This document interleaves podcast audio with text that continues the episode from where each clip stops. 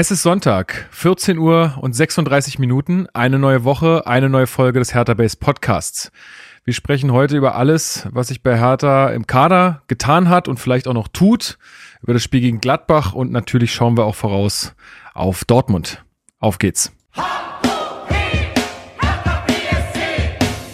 Hertha-Fans, das ist der Hertha Base Podcast mit Lukas Kloss und Marc Schwitzky. Ich habe immer an Dodi geglaubt. Fußball Gott. Das habe ich noch nie gesehen. Ja, und damit herzlich willkommen zum Hertha Base Podcast. Mein Name ist Lukas, ich bin heute euer Moderator dieser blau-weißen Fußballsendung. Wir besprechen hier in der Regel jede Woche alles rund um Hertha BSC und erstmal ein riesen, riesengroßes Dankeschön an Ed Pet Peppy Pepsen von Twitter. Äh, ja, ist, der ist auch schon, glaube ich, ziemlich lange bei uns in der Community, ist ja. auch bei uns im Discord aktiv. Und der hat uns mal ein neues Intro gebastelt.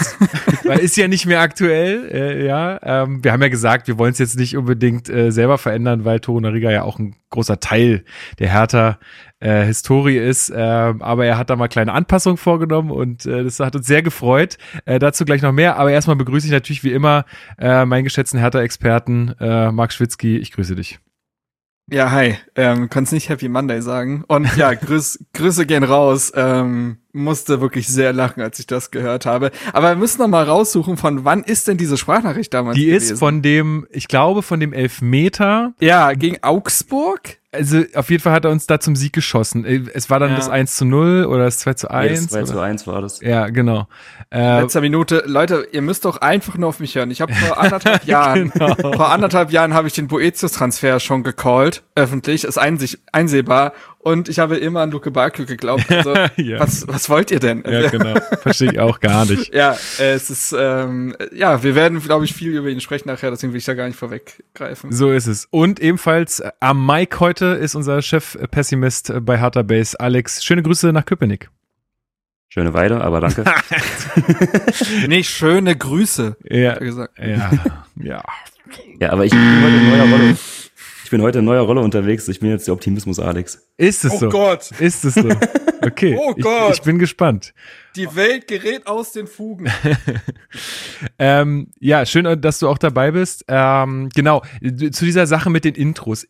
Also ich fände ja irgendwie geil, weil irgendwie dann oh. Leute auch im, im ja. Discord äh, gesagt hatten, so, ey, mach doch irgendwie zu jeder Folge irgendwie was Neues mit irgendwelchen Insidern oder so. Ey, also ich habe dafür keine Zeit, sage ich ganz ehrlich, aber ich fände mega geil, wenn Leute von euch da draußen das machen würden, wenn die einfach irgendwie, keine Ahnung, irgendwelche Sätze, die wir hier sagen oder die irgendwie draußen im Härter-Kontext gesagt werden oder was auch immer, wenn das so ein bisschen jetzt das Ding wird, dass man das da reinschneidet. Ich kann auch gerne, was ich aber gerne mal machen kann, ich kann gerne mal eine Rohversion zur Verfügung stellen, ähm, so dass man das da einfach gut einfügen kann. Und ihr macht es dann und schickt es mir zu, äh, weiß ich nicht, per Mail oder auf dem Discord oder so, und dann baue ich das ein. Das ist gar kein ja. Problem.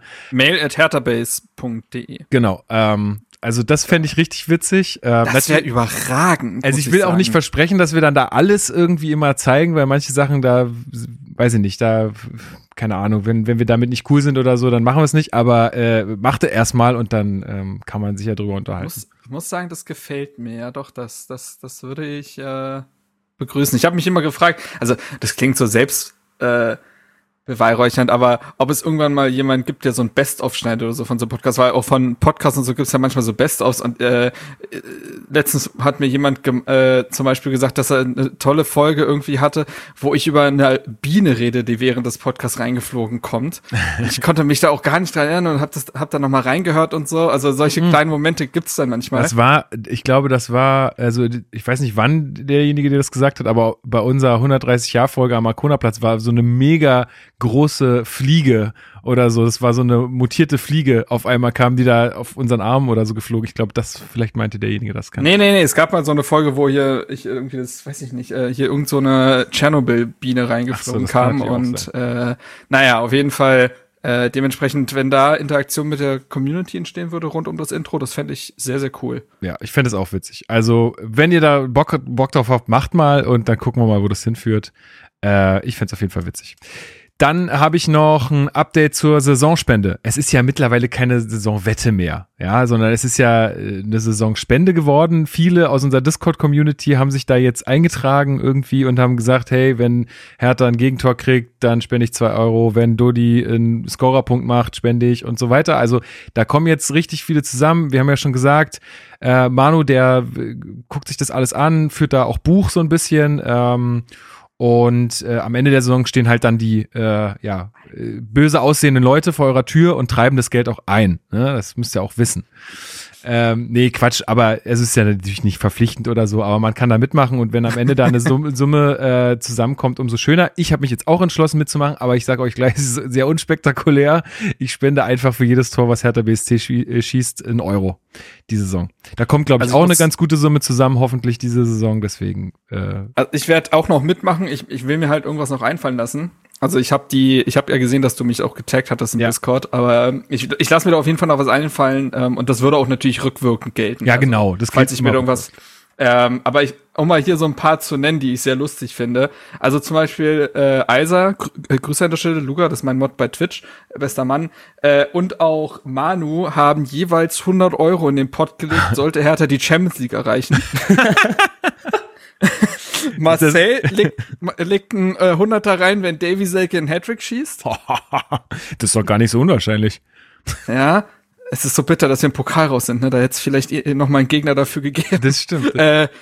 Äh, 1892 würde Heisenberg zahlen, sollte Nada sein Profidebüt geben. Oh, das ist, ähm, das ist natürlich auch. Äh, Der hat jetzt getroffen. Hertha hat jetzt gegen Viktoria. Ja, aber hat sich ja wieder verletzt. U21. Ja, ist halt, aber ist schade, aber ich glaube Tor und Vorlage sogar oder so. Also Ich auf jeden war- Fall gut gespielt. ich war zur zweiten Halbzeit sogar da, weil äh, mein Schwager an der Linie stand bei dem Spiel. Aha. Und äh, wollte mir das mal angucken, weil ich noch nie bei einem Spiel war von ihm. Äh, Schande Musstest auf mein Check, Haupt. musstest den Check von Kai schnell weitergeben. Genau, genau. Ich musste einmal unser Geld abholen gehen. Das machen wir immer bei der U23 jetzt, deswegen bin ich da so oft. Nee, ähm, aber äh, er muss, man muss wohl gesagt haben, die erste Halbzeit war wohl ziemlich wild und auch ähm, wieder Oh ja. das In- Instagram-Gekreische war wohl auch wieder am Start. Also er meinte, wenn ihr jetzt zur zweiten Halbzeit kommt, kreischt nicht so laut. Aber ta- ich habe ja das Spiel angeguckt tatsächlich. Ach echt? Ähm, weil- O- Ostsport, ja, Ostsport TV, ne? Ich glaube ja, tatsächlich. Muss man eh mal, kann man eh immer mal Ausschau halten. Dadurch, dass so viele Ostvereine dabei sind in der Liga, kann man da immer mal gerne gucken. Ich habe heute zum Beispiel mir auch die erste Halbzeit von Greifswald Jena angeguckt. Ähm, zweite läuft jetzt, während wir hier aufnehmen. Schon. Tom Weiland hat einen Elfmeter verschossen, so eine, so eine Scheiße. Aber gut. Nee, ansonsten ist hier noch so, sind hier natürlich so ein paar Tore von gewissen Spielern dabei, auch ne, äh, oder zum Beispiel auch ähm, Schwarz bleibt eine Saison, ist auch 25 Euro immerhin. Ja, Ähm, so viel ja, Geld. Ja, Viel also Geld. das haben auch einige dabei. Ähm, und ähm, ab, was haben wir hier noch? Irgendwas fand ich noch lustig. Genau, FK 5293 hat, ich weiß nicht, der, den, dieser Wechsel hat ihn anscheinend sauer gemacht. Eigentor Haraguchi im Derby 50 Genau, Euro. Das habe ich auch schon gesagt. Ja, das ist einfach Das nur ist ordentlich specific, Ja. aber knows? Ja, aber fände ich auch richtig witzig, wenn das alle, passiert. alle Genki im Rückspiel anschießen. Genau. Der macht den, macht den, macht den Prez quasi dann. Gut. Oh, an der Stelle muss man aber auch mal sagen, äh, fällt mir gerade dazu ein, äh, Michael Preetz hatte jetzt seinen wievielten Geburtstag? Ah, 55. 55, glaube ich. Na, Schnaps, würde ich sagen. Ja, 55. Und Thierry Henry feiert am selben Tag Geburtstag, seinen 45. Ah, ja. Und das hat Max Dinkelacker als Anlass genommen, einen wirklich fantastischen Text darüber zu schreiben, äh, findet ihr online bei Elf Freunde, ähm, wo er die beiden mal in verschiedenen Disziplinen vergleicht. Ich sag eins, Kantersieg Preetz ist auch sehr sehr nüchtern, objektiv geschrieben an der Stelle. Ich muss, also ich habe selten bei einem Text so doll gelacht wie bei Ich dem. verlinke euch den natürlich, ne? Wie immer. Ihr findet den im, in der Podcast-Beschreibung. Äh, passt dann vielleicht thematisch ganz gut, dann können wir nämlich noch den äh, Stimmt. Artikel von Luis empfehlen. Ja. Äh, auch bei den elf Freunden trägt den wunderschönen Titel äh, War nie wirklich weg, Ja. glaube ich. Also in äh, Anspielung an das Marius Müller-Westernhagen-Lied, was ja dann von der Ostkurve umgedichtet wurde. Ich bin wieder hier und so weiter. Ähm, große Empfehlung. Geht halt darum, um diese Sehnsucht und dieses Glück darüber, dass wir jetzt hoffentlich wieder einer normalen Saison entgegenblicken, ohne irgendwelche äh, Einschränkungen hinsichtlich Zuschauer, Kapazitäten und so weiter. Also ganz, ganz große Empfehlung, habe ich sehr gerne gelesen. Ja. Cool. Sehr gut. Findet ihr beides äh, in der Podcast-Beschreibung. Okay, was hatte ich noch? Genau. Ach so, ähm, es haben uns ein paar Mails erreicht und zwar ähm, hat Moritz uns geschrieben und äh, wir hatten schon ein bisschen damit gerechnet, dass so eine Mail kommt äh, nach der letzten Folge, weil wir hatten uns danach auch nach der Aufnahme noch mal drüber unterhalten und wir haben ja auch ganz viel über die Choreo gesprochen, äh, die äh, ja, die gezeigt wurde gegen Frankfurt. Und es gab ja auch dann auf Twitter von ähm, einigen Accounts äh, da Kritik dran. Aus unserer Sicht auch wahrscheinlich erstmal so, wenn man da von außen drauf guckt, sehr berechtigte Kritik. Ja, also die Kritik war folgende, dass jetzt dann äh, auf diesem Bild, was da hochgezogen wurde, saß ja der Opa auf dem, auf dem Sessel mit seinem Sohn dahinter und dessen Sohn, also dem Enkel von dem Opa, äh, dann auf dem, auf dem Schoß. Und äh, die Kritik war, dass da halt keine Frauen zu sehen sind, was ich auch total nachvollziehen kann. Also erstmal, wenn man da so von außen rauf guckt, ähm, ist es sicherlich auch so, dass, dass wir es schöner gefunden hätten, hätte da vielleicht ein Mädchen gesessen. Es ist aber auch so, und auch das ging ja ein bisschen auf Twitter rum, ähm, es ist tatsächlich ein reales Bild, was da abgezeichnet wurde. Insofern konnte man, also man hätte dann auch den Jungen gegen das Mädchen austauschen können, ja, aber wenn die das später mal sehen, das, es ist irgendwie alles nicht so glücklich. Und ähm, wir wollten darüber jetzt letzte Folge nicht reden, weil es war schon sehr, also die, die Stimmung war sehr angezündet über diesem ganzen Thema und wir wollten da jetzt nicht so krass mit reinspringen. Ich glaube, wer uns kennt als Podcast, der weiß, wir, wir würden auch uns sehr viel mehr Diversität im Fußball wünschen und ähm, sind da auch voll ähm, dabei, aber ähm, ja, wir wollten uns daran jetzt nicht so krass beteiligen, weil ja, es ist es ist nicht ganz glücklich äh, aus der Sicht, das muss man schon sehen, aber das jetzt zum Anlass zu nehmen, um zu sagen, die ganze Kurios Mist, ist auch Quatsch. Also, ähm, ja, Punkt.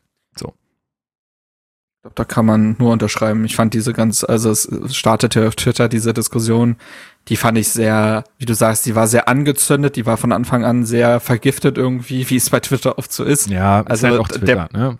Ja, also der, der zugrunde liegende Kritikpunkt war ein sehr verständlicher, die Art und Weise, wie er vorgetragen wurde und wie daraufhin auch mit einer sachlichen Gegenargumentation umgegangen wurde, war nicht in Ordnung. Und es war dann wiederum auch überhaupt nicht in Ordnung, wie sich die Debatte dann wiederum von der anderen Seite, nämlich der Fußballseite aus entwickelt hat, weil da muss man auch sagen, was die, äh, ich glaube, Eva Horn hat das ja angefangen, die äh, Journalistin, mhm. äh, was die dann teilweise auch abbekommen hat und Leute, die das quasi auch aufgegriffen haben, auch vorzugsweise Frauen, was die dann wieder in ihren DMs liegen hatten und so äh, das ist schon wieder, es weiß nicht, es war wieder Twitter in der Nutshell irgendwie alles und dementsprechend hatten wir das als Anlass genommen, darüber jetzt nicht so zu reden, aber ich glaube, Lukas hat schon alles dazu gesagt. Wir würden uns natürlich wünschen, dass es mehr Repräsentation von Frauen und generell Diversität im Fußball gibt.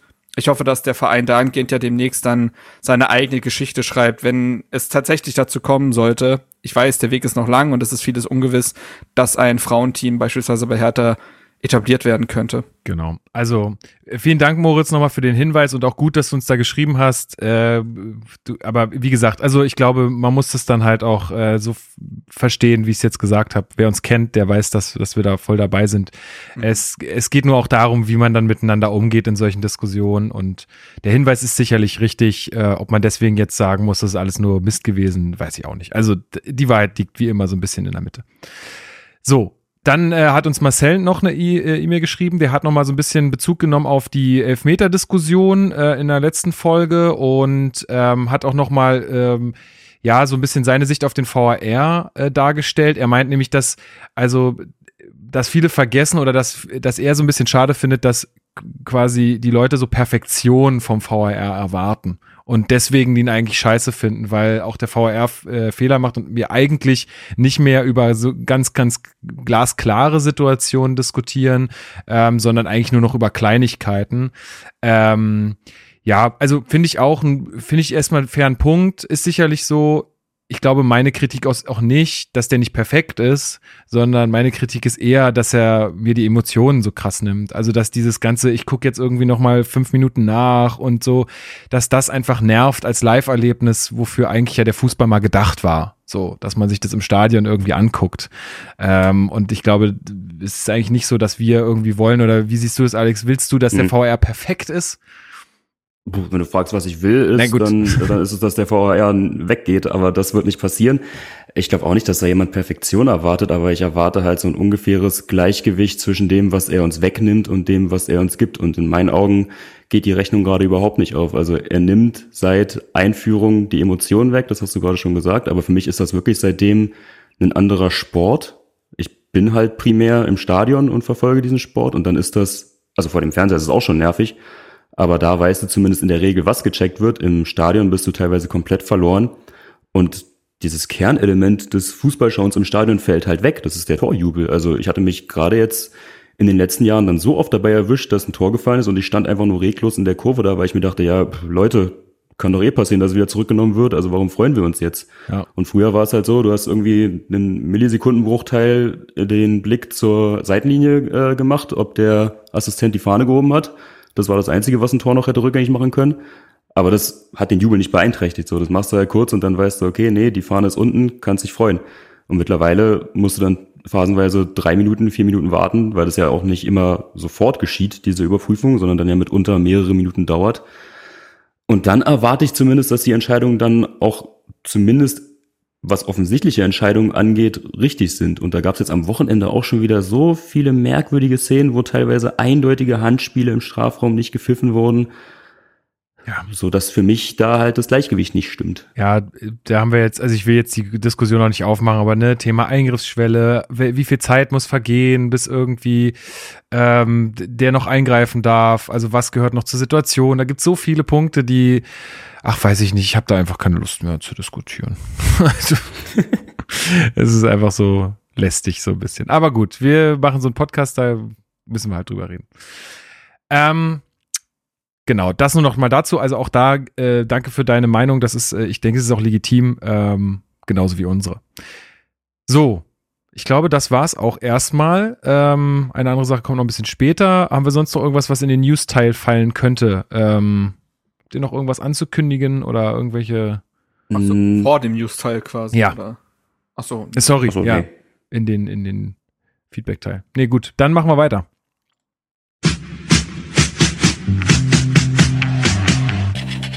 Hertha News. So, wir hatten euch letzte Woche ja versprochen, dass wir zum Thema ähm, Frauenfußball bei Hertha äh, einen kleinen Einspieler mitbringen und das hat ähm, ja die liebe Ines übernommen. Ähm, ist vielleicht auch einigen bekannt, die sich öfter mal auf äh, ja, Mitgliederversammlungen oder so äh, rumtreiben. Äh, genau, und da äh, haben wir jetzt einen kleinen Einspieler bekommen, geht so knappe vier Minuten und sie ähm, erzählt euch mal, was jetzt äh, diese ja, Gruppe ähm, ähm, um das Team Hertha Frauen, so nennen die sich anscheinend, ähm, ja, bis jetzt so gemacht hat und wie der Stand der Dinge ist. Hi Lukas, hi Marc, hier ist Ines vom Team Hertha Frauen. Zunächst vielen Dank an euch, dass wir die Möglichkeit haben, in eurem Podcast zum Stand unseres Anliegens sprechen zu können. Die Mitglieder unseres Teams sind nicht nur Mitglieder der Axel Kruse Jugend, sondern auch Hertanerinnen und Hertaner, denen es wichtig ist, das Thema Frauenfußball bei Hertha BSC voranzubringen.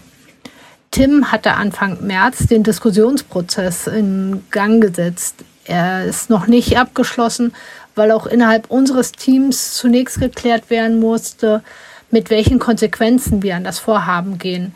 Die anfängliche Forderung war ausdrücklich nicht aufsteigen. Von ich stopp hier einmal ganz kurz, weil das äh, musste ich mir nochmal im Nachgang erklären lassen. Und zwar, was sie meint mit ausdrücklich nicht aufsteigen, äh, ist, dass wir oder dass, dass dieses, äh, dass diese Initiative oder die Gruppe, ähm, da geht es darum, mit jetzt irgendwie mit einem Team in die erste oder zweite Liga zu kommen, direkt. So, und ähm, also das war mit Aufsteigen gemeint. Ähm, ja. In dieser Position sind wir zwischenzeitlich nach langen Gesprächen abgerückt und haben dies auch so im Antragsentwurf niedergeschrieben. Aktuell sind wir mit dem Zusammentragen von Fakten und Voraussetzungen beschäftigt. Dazu gehören Platzzeiten, Kosten und so weiter. Es ist äh, unglaublich interessant, äh, wenn man recherchiert, welche Plätze stehen zur Verfügung, wie ist die Auslastung, welche Vereine sind auf diesen Plätzen, was kostet äh, so ein Platz. Also alles äh, rund um eine Fußballmannschaft, äh, was gehört dazu, woran muss man denken und so weiter. Mitte Mai haben wir dann den Antragsentwurf als Diskussions, äh, Diskussionsgrundlage veröffentlicht. Ähm, wir hatten eine rege Diskussion, sowohl persönlich als auch auf Twitter, Facebook oder auch bei euch auf dem Hertha Base äh, Discord-Kanal. Wir haben uns wirklich mega über diese rege Diskussion gefreut. Am 25. Juli haben wir dann einen Brief an das Präsidium mit der Vorstellung des aktuellen Antragsentwurfs geschickt. Ähm, wie ja schon gesagt, sind wir von der ursprünglichen Forderung ausdrücklich nicht aufsteigen abgerückt.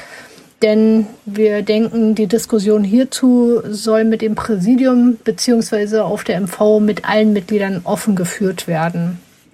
Das Präsidium hat das Thema auf die Tagesordnung genommen. Daraufhin sind Artikel in der BZ, in der Bild und beim RBB erschienen. Wir haben extrem gutes Feedback erhalten von Unterstützern und von Frauen, die in einer möglichen zukünftigen Frauenfußballabteilung aktiv werden möchten. Na klar geht auch dieses Thema nicht ohne Gegenwind. Es gibt leider auch wieder Menschen, die das Thema Frauenfußball als Witz abgetan haben. Hier gilt es noch viel zu machen unter den Fans und in der Gesellschaft. Aber deshalb planen wir halt auch im September zwei Präsenzveranstaltungen, bei denen man sich austauschen kann. Ähm, ich denke, dass es halt wichtig ist, ähm, im Gespräch zu bleiben, Vorbehalte zu besprechen, ähm, ja, halt, ja, miteinander zu reden. Also wir freuen uns jedenfalls auf alle, die zu einem konstruktiven Austausch bereit sind und Informationen zu den Veranstaltungen bekommt ihr zeitnah. Das werden wir wieder auf all unseren Kanälen bekannt geben. In erster Linie geht es uns ähm, darum, Frauen und Mädchen die Chance zu geben, bei Hertha zu spielen, damit, möglichst auch Frauen bei Hertha eine aktive Fußballheimat finden, neben dem Fan-Sein. Wir wollen das Angebot in Berlin erweitern, sodass weibliche Hertha-Fans mit unserem Trikot Fußball spielen können. Oder wie Tim es formuliert hat, wir haben dann einen 112. Grund, um Hertha zu lieben. So, ganz genau. vielen, vielen Dank, Ines, für die äh, Vorstellung. Genau, nochmal zu dieser Sache mit diesem ausdrücklich nicht aufsteigen und so weiter. Also der Ursprung ist, dass äh, in diesem in diesem Papier stand, Ziel ist es ausdrücklich nicht in die erste oder zweite Frauenbundesliga aufzusteigen um die Kooperation mit Turbine Potsdam nicht zu gefährden, ja, weil die ja dort äh, spielen und man das ja so ein bisschen konterkarieren würde. Jetzt steht da drin, Ziel ist es ausdrücklich nicht, mit allen Mitteln in die erste äh, erst äh, in die erste oder zweite Frauenfußball-Bundesliga aufzusteigen, äh, heißt einfach, äh, wir, also die werden jetzt nicht hingehen und äh, super viele Millionen da reinbuttern, äh, was sie wahrscheinlich eh nicht können. Aber ähm, wenn es dann trotzdem passiert, passiert's. Ja, man sträubt sich jetzt auch nicht. Aber diese Diskussion, ob das jetzt gut ist oder nicht, das wollen die halt mit allen äh, nochmal führen und auch äh, im Präsidium soll das irgendwie offen diskutiert werden. Also das finde ich auch ganz mhm. gut, weil das ist wirklich ja eine wichtige Sache. Ähm, ja, die man sich da, ähm, die man sich da überlegen muss. Ich glaube, es geht dabei nicht nur darum, also natürlich ist das ein Nebenaspekt, dass man vor allem Turbine Potsdam da jetzt nicht herausdringen möchte, aber ich glaube, man will sich auch nicht diesen ähm, Vorwurf gefallen lassen, dass man nicht besser ist als die großen Bundesliga-Vereine, also Bayern, Wolfsburg eben vor allem, Hoffenheim glaube ich auch, die da ziemlich vorne mit dabei sind, mhm. die jetzt eben das Geld, das durch den Profisport der Männer vor allem ähm, kommt, jetzt in den Frauenfußball zu stecken und dann eben dort die gewachsenen Traditionsvereine nach und nach zu verdrängen. Also das ist ja das, was mit Turbine Potsdam jetzt aktuell passiert, die ja vorher eben ein Spitzenteam waren und jetzt eben nach und nach von den reichen Männervereinen, mhm, die jetzt eben mhm. entschieden haben, eine Frauenfußballabteilung ähm, hochzuziehen, dann verdrängt werden. Und ich finde das richtig, dass man sagt, man möchte das unter den Mitgliedern diskutieren. Ich bin da auch zwiegespalten, weil meine, also meine Intuition ist, ich würde das auch nicht wollen. Ich weiß aber auch nicht, wie das dann in der Praxis aussehen soll. Also weil man sich jetzt aktiv dagegen stemmen will, sportlichen ja. Erfolg zu haben oder wie das dann ablaufen soll da, da tue ich mich ein bisschen schwer, aber ich finde das Moment, gut, dass man dann gesagt sich halt hat. das sehr will. gut aus, sich gegen Sport zu stemmen. Ungewollt einfach. Das passiert so. Ähm, ja, nee, also genau. Ich glaube, es geht einfach darum, äh, dieses mit allen Mitteln einfach zu streichen ähm, und äh, ja. Was passiert, passiert. Genau. Und ich glaube, dass diese Kooperation mit Turbine Potsdam, die ist nett, aber sie ist jetzt auch nicht. Die Vereine sind jetzt nicht gerade miteinander verwoben, hm. Und die Entwicklung, die es allgemein im Frauenfußball gerade gibt, die ich auch sehr bedauernswert finde, die wird Hertha weder weiter, also die wird Hertha nicht stoppen können. So.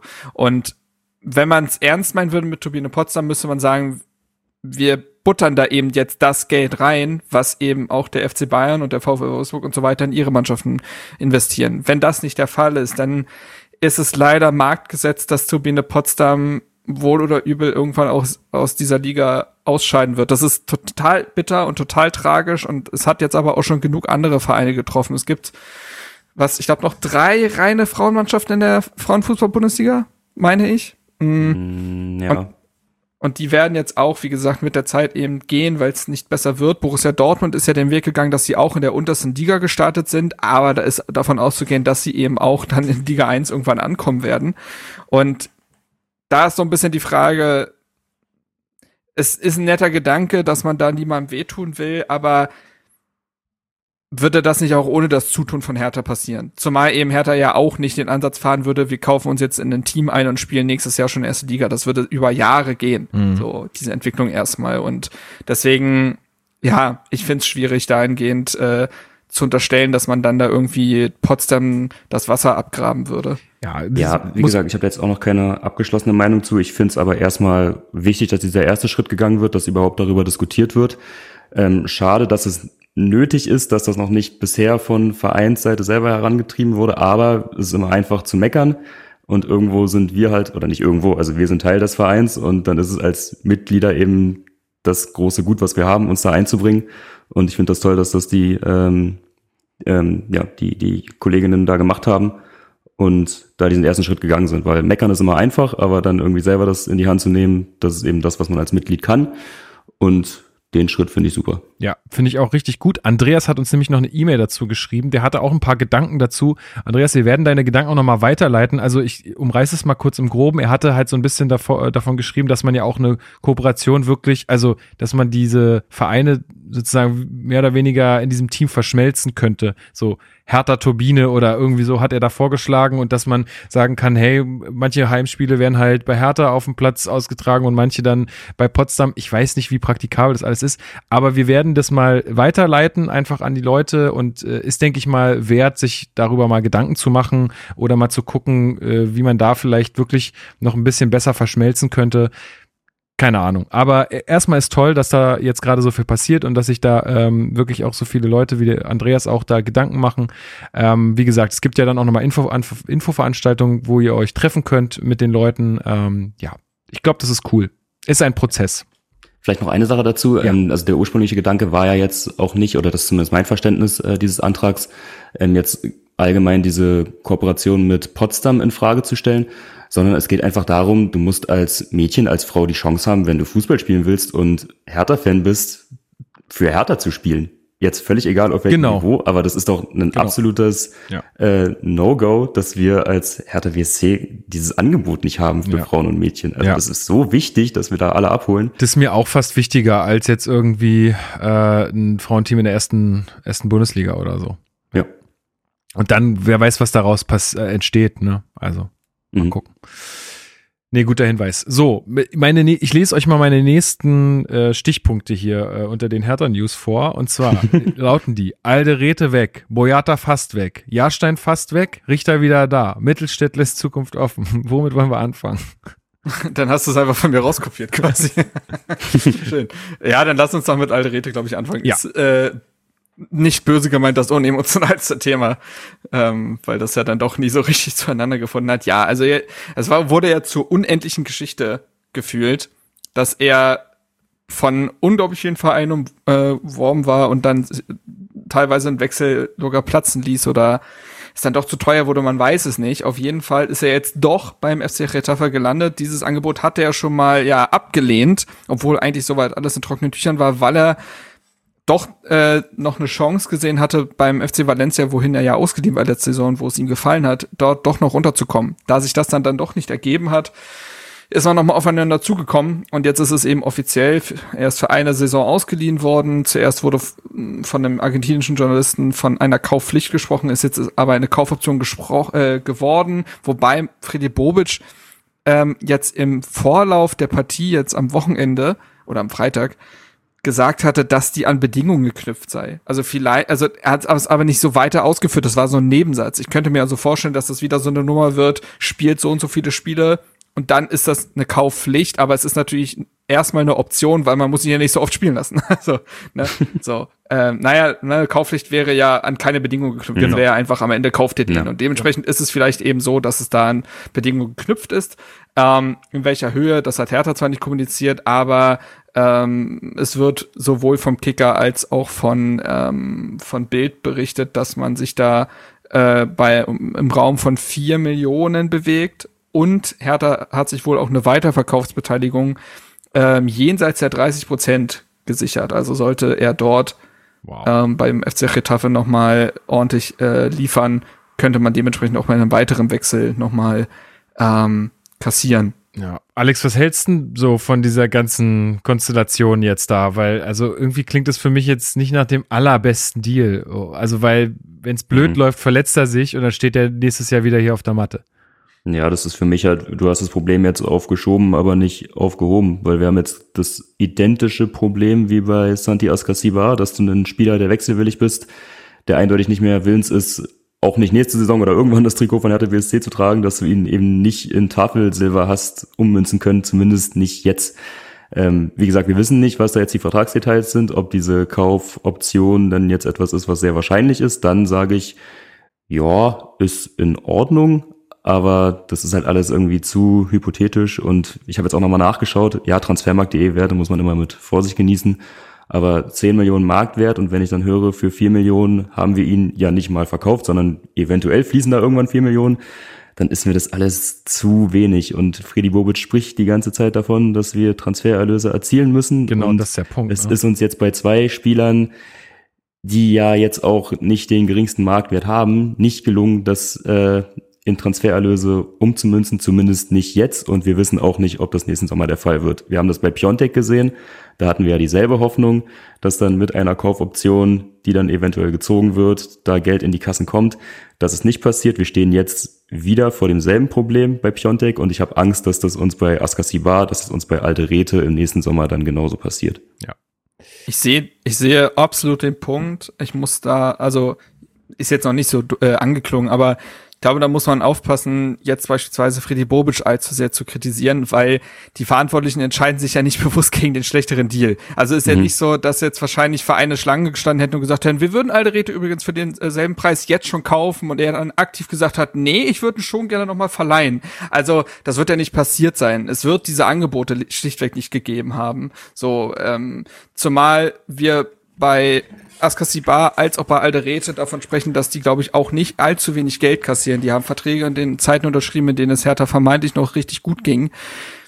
Welche Vereine sind jetzt aktuell bereit, dann auch diese, diese Gehälter zu zahlen? Ne? Also Laien sind ja oft auch dann an die Vereinbarung geknüpft, dass man sich im Gehalt irgendwie einigt. 50-50, 60-40, was auch immer. So. Mhm. Und dadurch konntest du sie jetzt halt irgendwo zwischenparken. Aber es gibt halt jetzt aktuell wenig Vereine, die äh, dahingehend das Geld bezahlen. Also Valencia gibt in den letzten Jahren auch sehr wenig Geld aus, einfach weil die von ihrem Investor da ziemlich ausgefrungen werden. Äh, übrigens könnt ihr euch ja mal durchlesen, da gab es schon Demonstrationen in der Stadt und so, ist komplett wild.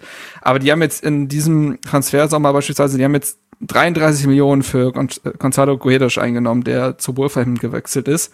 Da müsste theoretisch Geld da sein und sie haben es trotzdem nicht gemacht, obwohl er letztes Jahr überzeugt hat. Hm. So.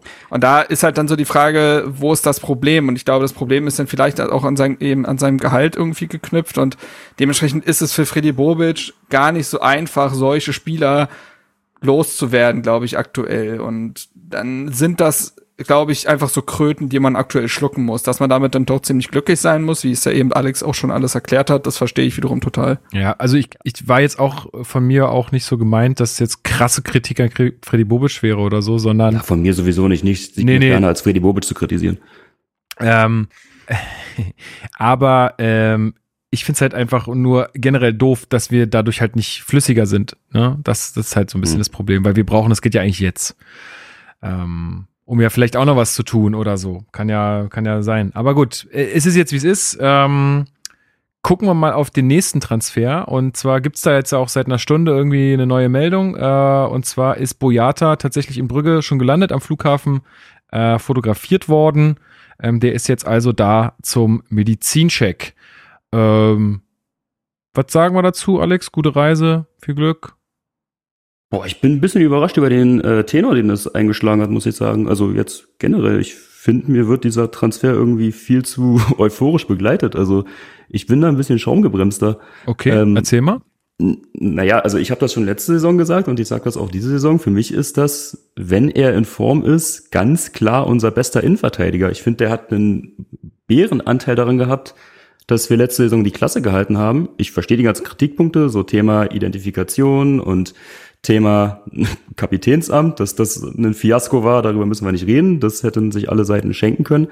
Aber rein vom sportlichen Wert bin ich jetzt schon überrascht, dass wir jetzt aufgrund eines schlechten Spiels, also wir reden davon, dass er gegen Braunschweig im Pokal keine gute Partie gemacht hat, dass wir uns davon jetzt leiten lassen, Aber weil wir ein schlechtes Spiel, also der Mann hatte schon auch richtig schlimme Spiele. Also da ja, aber, aber ja gut, aber für wen gilt das nicht? Also das gilt für den Kämpf genauso, das gilt für meinetwegen, ganz viel, aber viele dann, Akteure. aber dann hast du, dann hast du halt das, die Sache, dass die sich vielleicht e- eher committen. Also und Boyata hat sich noch nie auf Hertha richtig eingelassen. Der, der ist ja lieber verletzt zur Nationalmannschaft geflogen, anstatt äh, seinem Verein zu helfen.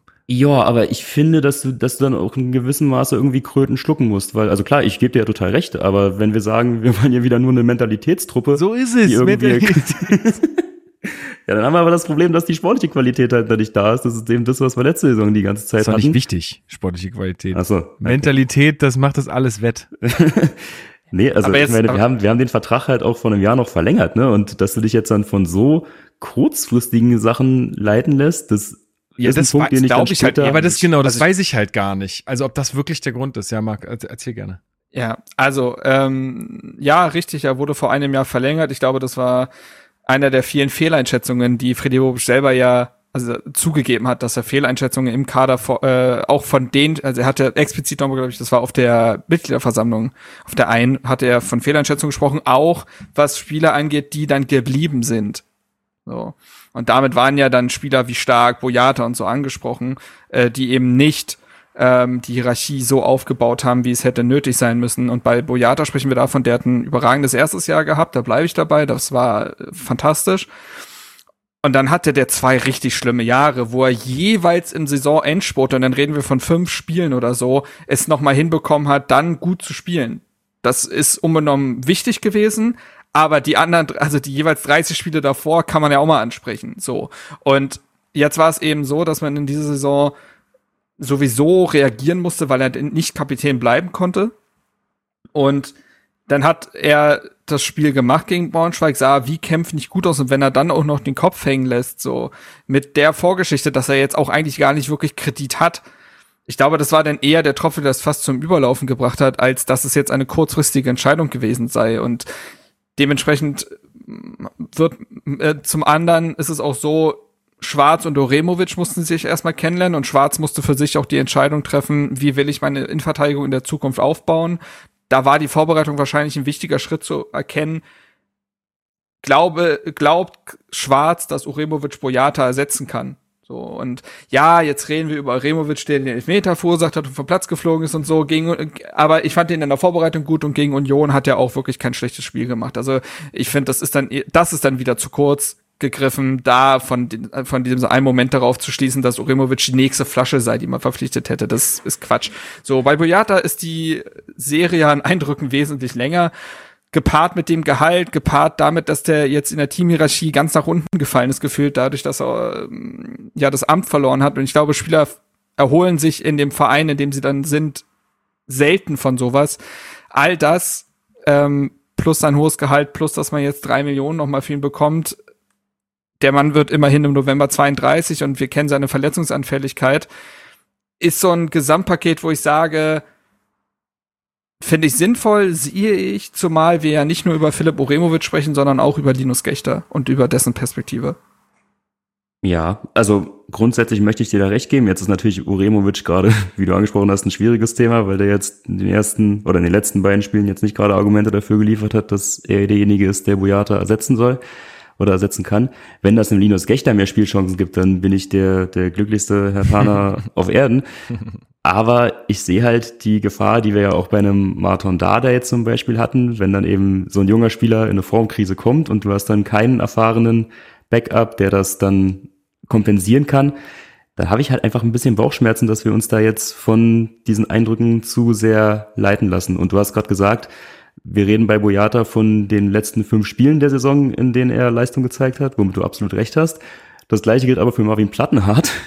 Den haben wir zum Kapitän gemacht. Äh, Ja, Moment mal, ja, aber das, aber das, aber ich habe, also stimmt, ist dann vielleicht dahingehend nicht schlüssig, aber habe ich ja auch kritisiert. Also Ja, dementsprechend. klar. Äh, ja, ja. ja. Nee, ich, ja, so war das, so war das auch nicht gemeint, klar, da gebe ich dir auch recht. aber ja, ich weiß, was du meinst. Aber ich finde es, also wie gesagt, ich bleib bei der Aussage, für mich ist Boyata, wenn er in Form ist, und da habt ihr absolut recht, das war in den letzten zwei Jahren selten der Fall, aber wenn man ihn hinbekommt, wie man es zum Beispiel jetzt bei einem Dodi Lokubaku auch geschafft hat, dann ist das für mich ganz klar von den Anlagen her der beste Innenverteidiger, den wir haben. Und dann habe ich so ein bisschen Bauchweh, wie wir da auf der Position jetzt aufgestellt sind. Natürlich auch, und da lasse ich mich jetzt auch von leiten, von den letzten Eindrücken, die ich von Uremovic hatte. Also ich habe ich hab noch Hoffnung in, Ure, in Uremovic. Ähm, es wäre ja auch vermessen zu sagen, das ist jetzt schon eine Katastrophe. Und ich, also ich, ihr wisst ja, dass ich jetzt persönlich mit Boyata einfach nicht so warm bin. Deswegen finde ich es in Ordnung, wünsche ihm alles Gute und viel äh, Erfolg bei der Nationalmannschaft. Und dann ähm, ist das Kapitel jetzt halt auch beendet. Ist auch okay. So.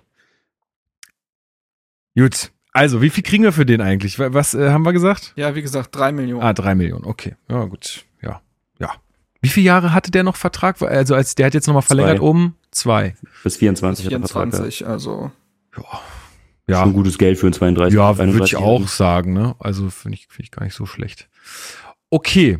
Dann. Ganz kurz, und der hat letzt, ganz kurz auch da, ne, Einsatzzeiten. In der ersten Saison hat er noch 28 Mal gespielt, aber in der 21er Saison, also 2021 nur 19 Spiele und letzte Saison auch nur 23. Also, das ist äh, von der Verlässlichkeit, was sein Körper angeht, auch wirklich schwierig. Ja. Okay, dann äh, nächster Stichpunkt war äh, Jahrstein fast weg. Also es sieht dann doch jetzt ähm, sehr stark danach aus, dass wir hatten ja in der letzten Folge sind da noch ein bisschen drüber gesprochen. Äh, da hieß es ja auch, ähm, ja die Tür ist eigentlich zu, da geht kein Weg mehr ähm, zurück. Wir hatten ja noch gesagt, ja mal gucken, vielleicht rauft man sich ja da noch mal zusammen. Aber das äh, ist wohl nicht der Fall. Es gibt jetzt da nach meinem Kenntnisstand auch keine neuen, äh, keine neuen ähm, ja, Sachen, die man irgendwie rausgefunden hätte zu dem ganzen Thema. Also ich habe da nichts mehr gelesen oder gehört. Ähm, Na aber doch, ganz kurz, ist das Sache- nicht fast schon? Ach so, nee, dann äh, bitte sag. Also vielleicht interpretiere ich da jetzt auch über oder vielleicht wusste man das auch schon und ich habe das nur nicht herausgelesen. So wie ich das im Vorfeld des äh, Gladbach-Spiels jetzt mitbekommen habe, als Freddy Bobic da vor dem Spiel äh, bei Laura von Tocher im Interview war, Hast du das klang das für mich so raus, als hätte, wie bitte? hast du das verstanden, das Interview? Nein, ich habe mir das, ich habe mir das jetzt nachher noch mal Ach so, angeguckt. okay. Ich dachte, du da in einer lauten Kneipe DJ, weiß ich nicht, wie er hieß, hat aufgelegt. Da. Der hat das gesehen, Bootschweifer von Torre ist so ganz nah an den Fernseher, hat sich mal kurz verabschiedet. Ich bin professioneller Lippenleser. Ah, du hast es damals mit Ibišević geklärt gegen Mainz mit dem Schiedsrichter. Ah, okay. Ähm, nee, aber was ich da herausgehört habe, klang das für mich so, als wären diese Worte in einem, äh, in einer, also in einem Vier-Augen-Gespräch oder Sechs-Augen-Gespräch mit Freddy Bobic gefallen. Also nicht, als ob das irgendwie aus dem Affekt heraus beim Training passiert wäre, sondern anscheinend ist da vorher schon irgendwas vorgefallen und dann hat man sich zusammengesetzt und dann ist wohl diese Entgleisung, von der wir jetzt mutmaßen können, in welchem Umfang sie war, von Rune Jahrstein passiert. Das habe ich vorher so nicht mitbekommen. Das war jetzt dort das erste Mal, dass ich das so rausgehört habe. Das finde ich, ordnet es dann nochmal anders ein. Ich weiß nicht, ob wir jetzt schon, also gut, ihr habt ja letzte Woche auch schon über die Einordnung gesprochen, ähm, aber das erklärt es für mich vielleicht nochmal besser, weil dann scheinen da ja wirklich Worte gefallen zu sein, beziehungsweise wenn man weiß, da ist das Tischtuch so zerschnitten, dass eine Zusammenarbeit zwischen äh, Andi Menger und Rune Jahrstein nicht mehr möglich ist, finde ich es fast schon konsequent und irgendwie, naja, unabdingbar, dass Hertha da so reagiert. Jetzt mal unabhängig davon, wie ich das emotional einordne, aber so auf einer reinen Sachebene glaube ich, dass Hertha da fast keine andere Wahl mehr hatte. Weil Sicher. sonst, wenn du weißt, der, der kann nicht mehr mit Menger zusammenarbeiten, dann hast du ja nur die Wahl, entweder du hältst an Jahrstein fest oder du hältst an Menger fest. Ich hätte jetzt aus emotionaler Sicht anders entschieden, Aber ich kann es dann verstehen, dass du so quasi entscheiden musst. Sicher. Trotzdem bleibt äh, das bestehen, was wir auch in der letzten Folge gesagt haben. Du kannst dann auch nach so einer Geschichte nicht unkritisch mit deinem Torwarttrainer umgehen. Also, Jo. weil das kommt ja auch irgendwo her. Also sowas passiert ja nicht aus heiterem Himmel. Der Mann hat ja wie lange bei uns gespielt? Da war ja alles okay. Äh, und auf einmal passiert sowas. Da muss man sich ja auch mal fragen, was ist da eigentlich los? So, Ja, also aber das, das muss eben passieren. Ne? Also Genau. das diese interne Aufarbeitung, das sind ja zwei unterschiedliche Dinge. Du musst im Sinne des Vereins handeln und Jahrstein dann ne, entlassen, Burlau, was dann auch immer passiert, den Vertrag auflösen, weil mh, wie Friedi Bob schon gesagt hat, sonst ist hier wilde Sau im Verein. Wenn das quasi durchgehen würde, dann muss man einfach im Interesse des Vereins handeln. Ähm, auf der anderen Seite muss dann eine kritische Auseinandersetzung auch mit äh, Andi Menger passieren. Das haben wir letztes Mal alles herausgearbeitet, auch mit der eher schwachen sportlichen Vita der letzten Jahre, was seine Station angeht. Ähm, aber ich finde es, was mich tatsächlich jetzt auch gerade ist auch wieder so eine Twitter-Krankheit und so und Social-Media-Krankheit, aber ganz viele schreiben, ja, wir wissen ja nicht, was Rune gesagt hat, aber es ist ein Unding, wie der Verein da mit ihm umgeht. Und ich denke, ja, du hör dir die erste Hälfte des Satzes nochmal an. Wir wissen nicht, was gesagt wurde. Dementsprechend, und das muss ich aber auch sagen, ist sehr positiv. Es ist auch nicht weiter nach außen gedrungen. Das ist ja bei Hertha auch so ein Thema, Thema Maulwurf, Thema alles wird äh, mit der Standleitung an die Springerpresse weitergeleitet. Bei so einem heißen Thema werden sich viele JournalistInnen noch mal, ähm, ne, die werden noch mal nachgehorcht haben. Ja. Es ist nichts nach außen gedrungen. Und das lässt dann tatsächlich in so einer eigentlich ja durchaus aufgehetzte Thematik sehr schnell eine Ruhe einkehren irgendwo, wenn man so will. Und das halte ich jetzt erstmal für positiv. ja, sehe ich auch so. Gut. Ähm, was Freddy Bobic noch Ach gesagt so, hat, war, dass man sich überlegt, ob man nochmal nachlegt auf der Torhüter-Position. ja. Das war jetzt auch im Vorfeld des äh, Das Gladbach-Spiels. hatten wir ja auch gesagt letzte, letzte Woche, dass, das, dass wir das als tatsächlich fast nötig ansehen. Ja. Ja, mehr habe ich dazu auch nicht hinzuzufügen. Okay. Ja. Gut, dann haben wir natürlich auch noch eine erfreuliche Meldung und zwar Richter ist zurück im Kader gewesen. Ähm, also er ist anscheinend wieder spielfähig und das ist natürlich eine total tolle Meldung, ähm, dass er da sich so gut erholen konnte. Ähm, freut uns alle sehr. Ist einfach, ja, ist einfach schön, dass es so gekommen ist. Und ähm, dann, ja, ich, das habe ich nicht gehört, irgendwer, also war das nach dem Gladbach-Spiel jetzt auch, dass Mittelstädt da nochmal ein Interview gegeben hat und er nochmal zu seiner Nee, Zukunft das war gefragt wurde? der, das war in der Donnerstagsausgabe des Kickers. Ah ja, äh, erzähl doch nochmal kurz was darüber, ich habe da, dazu nichts gelesen. Ach so, ja, es wurde halt diese ganze äh, Problematik auf der Linksverteidigerposition eben angesprochen aus der Sicht von Mittelstädt und Mittelstädt hat in dem Rahmen ähm, gesagt, dass er, also dass er seine Zukunft halt offen lässt. Also, warte, ich kann gleich das Zitat nennen. Da, genau. Ähm, und zwar sagt er, natürlich macht man sich Gedanken ähm, im Blick auf jetzt hin, also im Hinblick auf die ersten beiden Spiele, wo er ja außen vor war, nicht mehr im Kader war. Ähm, er würde zwar Hertha ungern verlassen, aber wichtiger, also das ist hier eingeschoben. Ich weiß nicht, ob das ein indirektes Zitat ist, aber wir können uns ja sicher sein, dass Mittelstädt ungern seine Heimatstadt verlassen würde. Er jetzt endlich aber auch in einem Alter ist, in dem man spielen will. Und jetzt wieder das Zitat, mal schauen, was jetzt noch passiert, es ist alles offen. Ja, auch darüber haben wir ja schon gesprochen. Ne? Beide Vertra also der Vertrag von Mittelstadt läuft aus, er ist 25, ähm, er muss eine Perspektive bekommen und dass man sich dahingehend Gedanken macht, wenn der direkte Konkurrent Kapitän wird, ist naturgegeben. Ich find's auch Und fair, jetzt Ist jetzt ist halt die Frage, also ich finde, die beiden Spiele haben abseits von individuellen Fehlern unterstrichen, also in denen jetzt Mittelstädt gespielt hat, dass er besser in das System von Sandro Schwarz passt. Ich finde, das ist, das liegt ganz klar auf dem Tisch. Und ich, dementsprechend wird es auch sehr, glaube ich, auf Sandro Schwarz in der Beziehung eben ankommen. Wie kann er da entgehend entscheiden? Darf ich nochmal Und, fragen? ja. Äh, also dieses Kapitänsamt, wie wurde das vergeben? Wer hat das vergeben? Hat das wieder der Mannschaftsrat oder die Mannschaft gewählt oder Ich, hat es ist die, also ich meine, dass ähm, also Sandro Schwarz zum Anfang des Trainingslagers gefragt wurde, ob denn jetzt im Trainingslager ein neuer Kapitän bestimmt wird, weil da zu dem Zeitpunkt war es halt noch offen. Und er sagte, und da in dem Zitat, wie er das, glaube ich, sagte, hörte man raus, dass das Traineramt da schon einen ordentlichen Einfluss nimmt. Und es nicht nur der Mannschaft überlassen wird. Okay. Aber ja, dann hat er, dann wird er vielleicht gerade schlecht schlafen.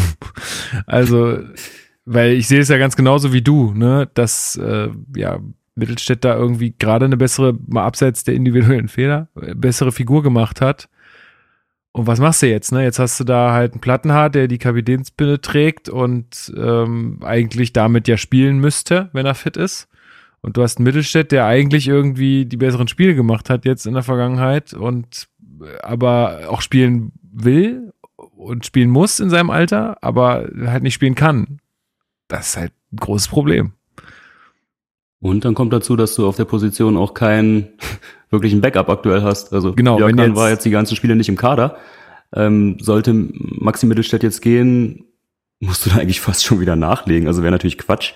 Aber Da spielt noch eine andere Personalie mit rein, Lukas Ulrich, ah, ja, okay. ähm, den man ja im Sommer nicht nach Gladbach abgegeben hatte, weil man, na, also wäre jetzt auch der Aderlass hingehen äh, nach Richtung Gladbach wäre auch irgendwie krass und hat jetzt gesagt, nee, machen wir nicht. Ähm, wir wollen ihm jetzt in dem Jahr quasi auch eine Perspektive aufzeigen. Lukas Ulrich übrigens auch gegen jetzt äh, Viktoria Berlin wahrscheinlich vielleicht sogar der beste Mann auf dem Feld gewesen. Also spielt er auch Stamm in der ähm, zweiten Mannschaft. Ähm, großes Linksverteidiger-Talent auch dem, wenn man solche Talente halt halten will in Zukunft, muss auch eben da eine Perspektive und eine Durchlässigkeit gegeben sein. Und du hast aktuell drei Linksverteidiger vor ihm.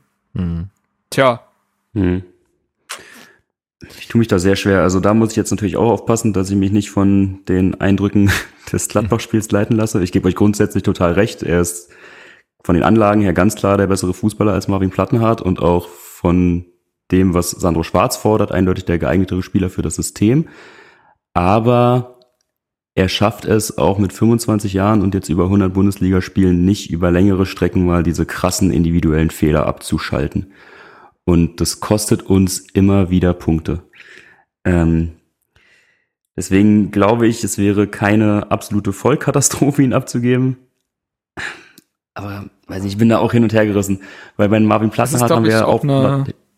ja, also Sorry, ganz kurz noch, sorry. wir haben bei Marvin Plattenhardt auch noch ein zusätzliches Problem. Ähm, also abgesehen davon, was ihm zugute steht, ist, dass er diese individuellen Aussetzer nicht oder zumindest sehr viel seltener als Maxi Mittelstädt hat. Aber jetzt kommt eben auch dazu, dass Marvin Plattenhardt gerade in den letzten Jahren eine sehr starke Verletzungsanfälligkeit gezeigt hat. Und dann eben gar keinen Backup mehr zu haben oder keinen Backup, der ihn ungefähr gleichwertig ersetzen kann. Zumal, wie gesagt, mit Maxi Mittelstädt ja jemand ist, den wir alle unisono eher lieber auf dem Platz sehen als Marvin Plattenhardt. Oh, ich finde es eine super komplizierte Gemengelage, muss ich sagen. Also da möchte ich nicht in der Haut von Freddy Bobic stecken. Ja. ein weiterer Punkt dahin geht es, was die Gemengelage noch schwieriger macht, ist, wer außer Marvin Plattenka Plattenhardt kann in diesem Kader Standards treten. Ja. Also dahingehend ist ja auch eine gewisse Abhängigkeit äh, entstanden und nun wissen wir auch, dass Plattenhardt das in den letzten Jahren wiederum nicht mehr so gut gemacht hat, aber dann eben zum Saisonendspurt nochmal gezeigt hat, was er da eigentlich im linken Fuß drin hat. Äh, auch das ist, glaube ich, eine Geschichte, die es komplizierter macht. Und ja, ich glaube, ein Argument, was man für Mittelstädt eben fallen lassen könnte, ist also, es ist ein riesig, es wäre ein riesiger Vertrauensvorschuss, aber würden diese individu- individuellen Fehler auch mal abnehmen, wenn er mal einfach wüsste, ich, ich bin die Nummer eins auf dieser Position. Ich kann jetzt zehn Spiele am Stück Bundesliga spielen auf dieser Position. Nicht mal ins, nicht irgendwie mal ins linke Mittelfeld rücken oder so. Zehn Spiele am Stück Linksverteidiger über 90 Minuten. Ähm, sowas ist ja noch nicht vorgekommen bei ihm. Und ich sage nicht, dass das auch nicht durch eigene Schuld quasi entsteht und eigene Verantwortung, aber würden dann Fehler auch abnehmen, ist die Frage. Ja, weiß ich nicht. Da Mhm. kann man nur spekulieren. Aber es ist auf jeden Fall ein Gedanke, den ich nachvollziehen kann. Also, ja. Gut, äh, wir müssen es abwarten, ähm, auch auf der Position. Wir werden sehen, was sich tut. Es ist, die Saison ist ja jetzt noch nicht so alt. Ähm, das Transferfenster ist jetzt noch bis Ende des Monats offen, ne? bis 31. Tatsächlich einen Tag länger dieses Mal. Aha. Weiß ich nicht wieso. Okay, na gut. Ähm, genau. Okay, ich glaube, damit sind wir soweit durch die Punkte durch. Habt ihr noch irgendwas weiteres, was euch noch äh, eingefallen ist? Oder Ja, ich, ich habe noch was. Ja, ähm, gerne. Also eine ganz kleine Sache, die mir jetzt noch eingefallen ist. Reden wir über Matthäus Kunja, über dieses Angebot, was da im Raum steht? Es wird ja nicht stattfinden. Also, Ach so, okay, ich wusste nicht wieder jetzt, also wie verifiziert. Ja, also genau, also äh, ganz kurz, um Kontext zu schaffen, es soll ein Angebot für Manchester United über 50 Millionen gegeben, beziehungsweise es gibt Interesse an Kunja und es wurden wohl von äh, von Atletico 50 Millionen aufgerufen, an denen auch nicht gerüttelt wird.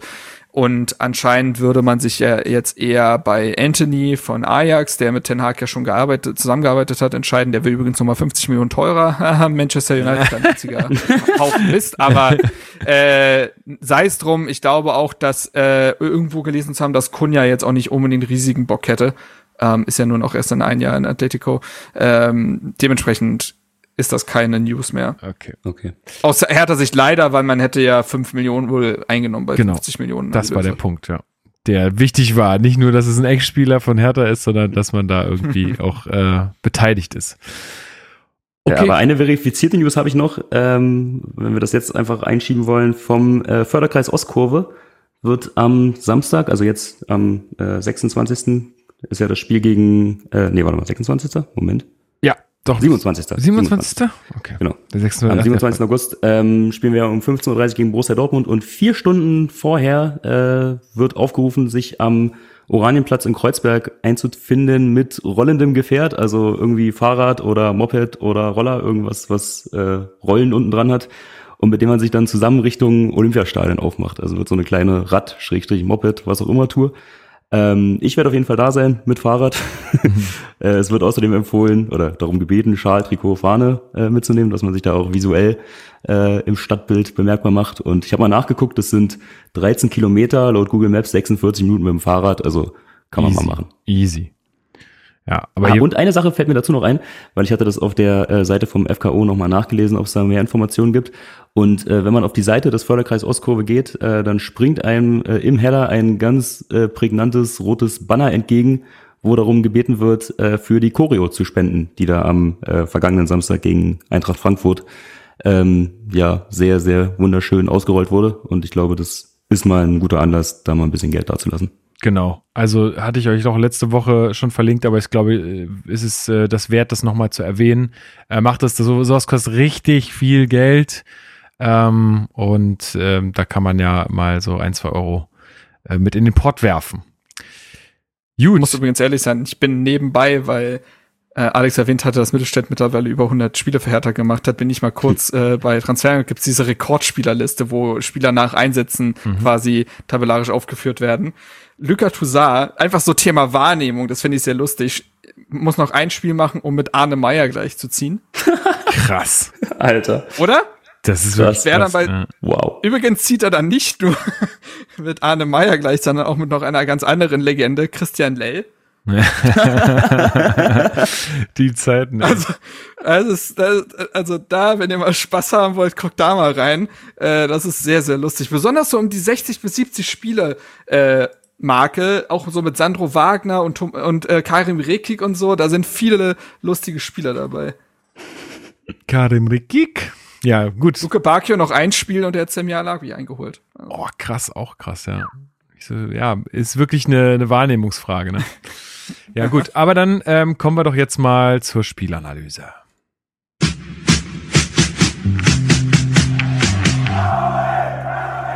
Spielanalyse.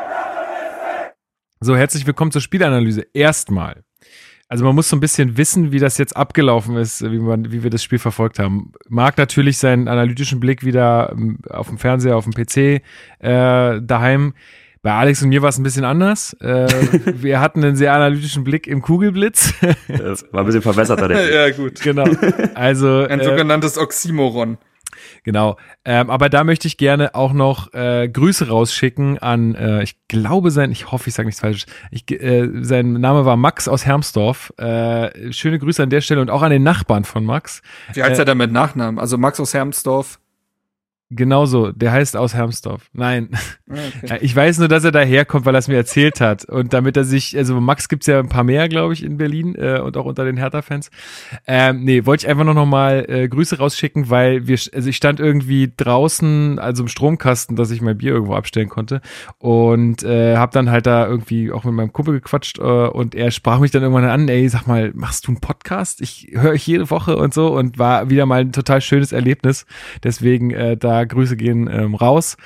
Und genau, also wir, wir, Alex und ich waren im Kugelblitz, auch war echt ein schönes Event, oder Alex? Das war Voll. irgendwie Ja. geil. Also, Also weiß nicht, ob wir jetzt schon drüber reden wollen oder ob wir das dann in der Nachbesprechung machen, weil ich fand auch die Szenen, die danach abpfiff, dann äh, noch so stattgefunden haben. Ja, passt sehr, sehr wahrscheinlich geil. besser am Ende, weil. Würde ich sagen, genau. Ja. Aber ja, deswegen, äh, ich habe mir auch mal noch mal die Zusammenfassung angeguckt, aber ich habe jetzt nicht so, also man kriegt ja dann, nein, nein, nein, nein, von, von dem Spiel, aber man kriegt ja immer nicht alles dann so mit, man unterhält sich ja auch viel und dann passieren irgendwie andere Dinge noch und so, das ist ja, ähm, das ist dann immer nicht ganz so, man kann dem Ganzen nicht so krass aufmerksam folgen, aber dafür ist ja äh, auch Marc dann am, am Ende hier. Dafür bin ich ja Genau. Ich führe euch, ich führe euch hier durch, meine Kinder. Genau. Aufstellung können wir, glaube ich, ganz schnell machen. Ähm, nichts passiert im äh, Vergleich zum Spiel gegen Frankfurt. Also da dieselbe Aufstellung. Ähm, ich glaube, das hatte ja, also glaube, hat ja auch jeder begrüßt, dass wir das so machen.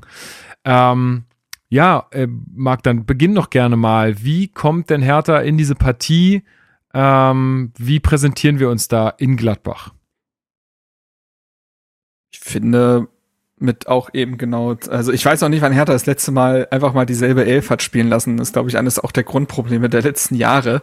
Also wo soll Konstanz herkommen, wenn es nicht durch die Startaufstellung irgendwie gegeben ist?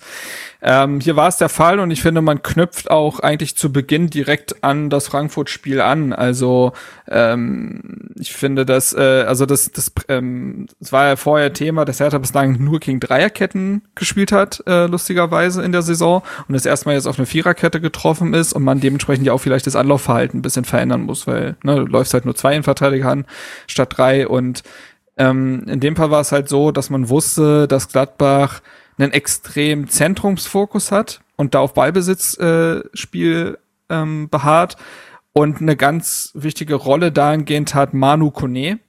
Und den hat äh, Sandro Schwarz wie damals Pa- äh, Paul Dardai hat doch mal André Duda auf Sebastian Rudi angesetzt oder so eine Nummer. Mhm. Und so war es quasi auch mit Toussaint, der Kone im innerfranzösischen äh, Austausch da mal äh, quasi in Manndeckung genommen hat. Und dadurch, dass Kone sich auch immer gerne durch die, äh, in die Innenverteidigung fallen lässt, ist Toussaint mitgegangen und war dann auf der Höhe von Konga. Also das war dann plötzlich so ein 4-4-2, aber ein sehr, sehr enges, ähm, weil man das Spielfeld möglichst klein halten wollte, um im Mittelfeld möglichst äh, auch eine Überzahl zu schaffen. So, jetzt war jetzt sehr viel Taktikgedöns, aber nur um mal die Grundvoraussetzung zu, zu schaffen, denn ich finde, das war eine intelligente Anpassung an den Gegner. Das muss man ja auch mal sagen. Manchmal fragt man sich ja, was machen die Trainer unter der Woche? Sowas. Und das geht dann auch mal gut. Ähm, so, und wenn dann aber eine Mannschaft in diesem Mittelfeld, das war so die neuralgische Zo- Zone, den Ball gewonnen hat, ging es auf beiden Seiten sehr, sehr schnell. Also in der vierten Minute oder sogar dritte, ich glaube, es war die vierte, hat man zum Beispiel schon diese Chance von Dodi Luke Bacchio, die das Spiel eröffnet. Ähm, und da, ja, äh, sieht man schon, äh, Zielwasser wurde an dem Tag leider nicht getrunken, aber an sich, wie er da lauert und dann plötzlich sein Tempo auspackt, das ist, ist schon gut. Ähm, auch ähm, eine Torschance von Ijuke in der sechsten Minute zeigt, dass Hertha, na, also diese, dass, dass eine neue Offensive einfach ist mit dieser individuellen Qualität. In der siebten Minute wiederum hat man halt ja großes Glück beim Schuss von Player. Hier kann ich auch gerne mal übergeben. Mhm. Ja, Alex, da äh, hat ja auch Kempf eine spezielle Rolle. Jo, ähm, aber was ich noch interessanter fand, war davor, das hatte ich jetzt erst, ähm, also ich hatte mir das Spiel tatsächlich nochmal in Real Life angeguckt, ähm, weil, ja, wie gesagt, wir haben da jetzt nicht allzu viel mitbekommen. ähm, und die Szene, die fand ich wahnsinnig interessant, weil das hatte ich überhaupt nicht mitbekommen. Ähm, vorher läuft Uremovic, also Player hat, glaube ich, schon den Ball, oder der Ball wird gerade von Tyram äh, in den Lauf von Player gespielt. Und währenddessen läuft Uremovic Toussaint über den Haufen. Dadurch fallen die beide halt raus aus dem Zweikampf und nicht mehr eingreifen. Und dann rutscht, also dann kommt ja der Abschluss von Player und Kempf rutscht vorher weg und schafft es aber im Fallen dann noch den linken Fuß so leicht rauszustellen, wodurch er den dann äh, an den Pfosten ablenkt. Also das war wirklich in aller allerhöchster Not geklärt. Also eigentlich war das so eine prototypische Szene, wo alles blöd laufen kann, was was halt geht, weil drei Spieler gleichzeitig irgendwie äh, sich aus dem Spiel befördern durch Wegrutscher. Ähm, aber Kempf dann wirklich blitzgescheit noch reagiert und ähm, ja dadurch den Einschlag verhindert. Das sah richtig artistisch aus, wie er da Ja, ja. noch äh, den halben Spagat, da, Spagat vollführt. Also da kann man ja Kämpfer an der Stelle auch mal loben. Ohne seine Hacke wäre, also ist jetzt einfach mal die Mutmaßung aus der Distanz, dass der wahrscheinlich reingeschlänzt worden wäre. Ja, das glaube ich Ja. auch. Also der hat einfach nochmal einen anderen Drall bekommen, der Ball. Und Mhm. ich glaube, sonst wäre der Mhm. Posten gewesen. Ja, da haben wir ein bisschen Glück gehabt. Ähm, auch in der 17. Minute gab es ja auch nochmal eine gute Chance von Gladbach, äh, wo Christensen einmal gut hält und dann angeschossen wird, mehr oder weniger. Ähm, aber auch, also nicht nur Gladbach, aber dann flachte das auch so ein bisschen von Gladbach ab, hatte ich so ähm, das Gefühl. Und auch wir, also wir waren einfach gut im Spiel. Also ich hatte richtig Spaß beim Zuschauen. Ähm, Alex, in der 21. Minute mhm. ist es dann ja auch Ejuke, der mit einem guten Solo dann irgendwie äh, da mal durchgeht. Ähm, mhm. Aber auch Sommer halt auch gut auf Zack an dem Tag. Also es hat schon Spaß ja. gemacht. Ja, voll. Also ich habe das, glaube ich, nach, nach einer Viertelstunde, 20 Minuten oder so zu äh, Luis, der war ja auch da, ähm, gesagt, wann haben wir das letzte Mal ein Spiel gesehen von Hertha, was also ja von beiden Seiten quasi nicht im Mittelfeld stattfand. Also die haben ja beide das Mittelfeld so schnell überbrückt, wie Marc schon gesagt hat, ja. sobald dann da die Pressemomente mal gegriffen haben, ging es ja äh, ganz, ganz flott dann nach vorne, was ja was ist, was wir bei Hertha halt nicht kennen. Also ich, für mich war halt bisher das Wort Anlaufverhalten, das war so ein Trendwort, das haben wir halt im Kontext von Hertha bisher nicht gehört. Das kennt, äh, kennt Alex nur, wenn er zur Bar geht, um sich ein Bier zu holen. Anlaufverhalten, da mal schnell hin und dann zurück. Das trainiere ich aber auch gründlich, du. Das ist wichtig, Abläufe, so wichtig, ja. Nee, also das, und da, dadurch hast du ja dann auch, da musste ich an so ein Zitat von Jürgen Klopp denken, der hat mal irgendwann gesagt, dass äh, das, das Gegenpressing ist der beste Zehner, weil du dann halt natürlich einen wesentlich kürzeren Weg zum Tor hast und diese ähm, ja, Schnittstellenpässe oder diese, diese Kreativität dann gar nicht so stark gefragt ist, sondern du bist dann halt schon in Tornähe, wenn du dort den Ball eroberst. Aber das ist halt für, naja, für einen Fan oder für Fans, die dann eben aus fünf Jahren Paul Dardai Fußball kommen, was, das ist eine total neue Welt. Und kann ich mich dran gewöhnen, muss ich sagen. auch, dass es so ein, dass es so ein, eigentlich eine gesetzliche Regelung ist, den Ball dann erstmal in die Viererkette zurückzuspielen. die also erstmal muss man ja gucken. Also erstmal muss man gucken ja, genau. und dann halt mal schauen. Aber nee, das ist wirklich da und ich finde, da merkt man schon, das ist eine andere Mannschaft. Das ist äh, so viel mutiger. Es ist so viel mehr auf Zack. Äh, also diese ständige Aktivität, die Sandro Schwarz von seinen Spielern fordert, auch im Mentalen, ist total sichtbar. Denn wenn du den Ball gewinnst, wurde der Blick eigentlich immer Richtung gegnerisches Tor gelenkt und sofort irgendwie versucht dahingehend eine äh, Lösung zu finden. Aber auch eine keine Lösung durch die Wand. Also es ist ja nicht so, als ob Hertha den Ball gewonnen hätte und der war anderthalb Sekunden später wieder weg, weil man Teufel komm raus durch irgendeine Lücke wollte, die es nicht gab, sondern man hat es da auch dann geschafft, finde ich, diese offensive Dreierreihe aus Ijuka, aus Konga und aus Luke Bacchio auch immer dann in die richtigen Räume zu schicken. So, mhm. ähm, also dadurch ist sehr, sehr viel Gefahr entstanden, weil man auch einfach weiß, du hast mit den dreien, aber vor allen Dingen eben mit Ijuka und Luke Bacchio Spieler, die Tempo aufnehmen können und die in 1 zu 1, 1 gegen 1 gewinnen können. So, dann hat man sie, ähm, es ist ein total legitimes Mittel, dann zu sagen, dann schicken wir sie auch in diese Dribblings. Ja. So. Ja. Und ähm, ich hatte nämlich auch mal geguckt, äh, heute einfach mal aus Jux äh, geschaut. Ähm, bei den Dribblings sind nach drei Spieltagen in der Bundesliga führt ähm, Suat Serde die Dribbling-Statistik an. Der, und zwar mit vier Dribblings, äh, vier erfolgreichen Dribblings äh, pro Spiel. Auf Platz drei kommt schon Luke Bacchio.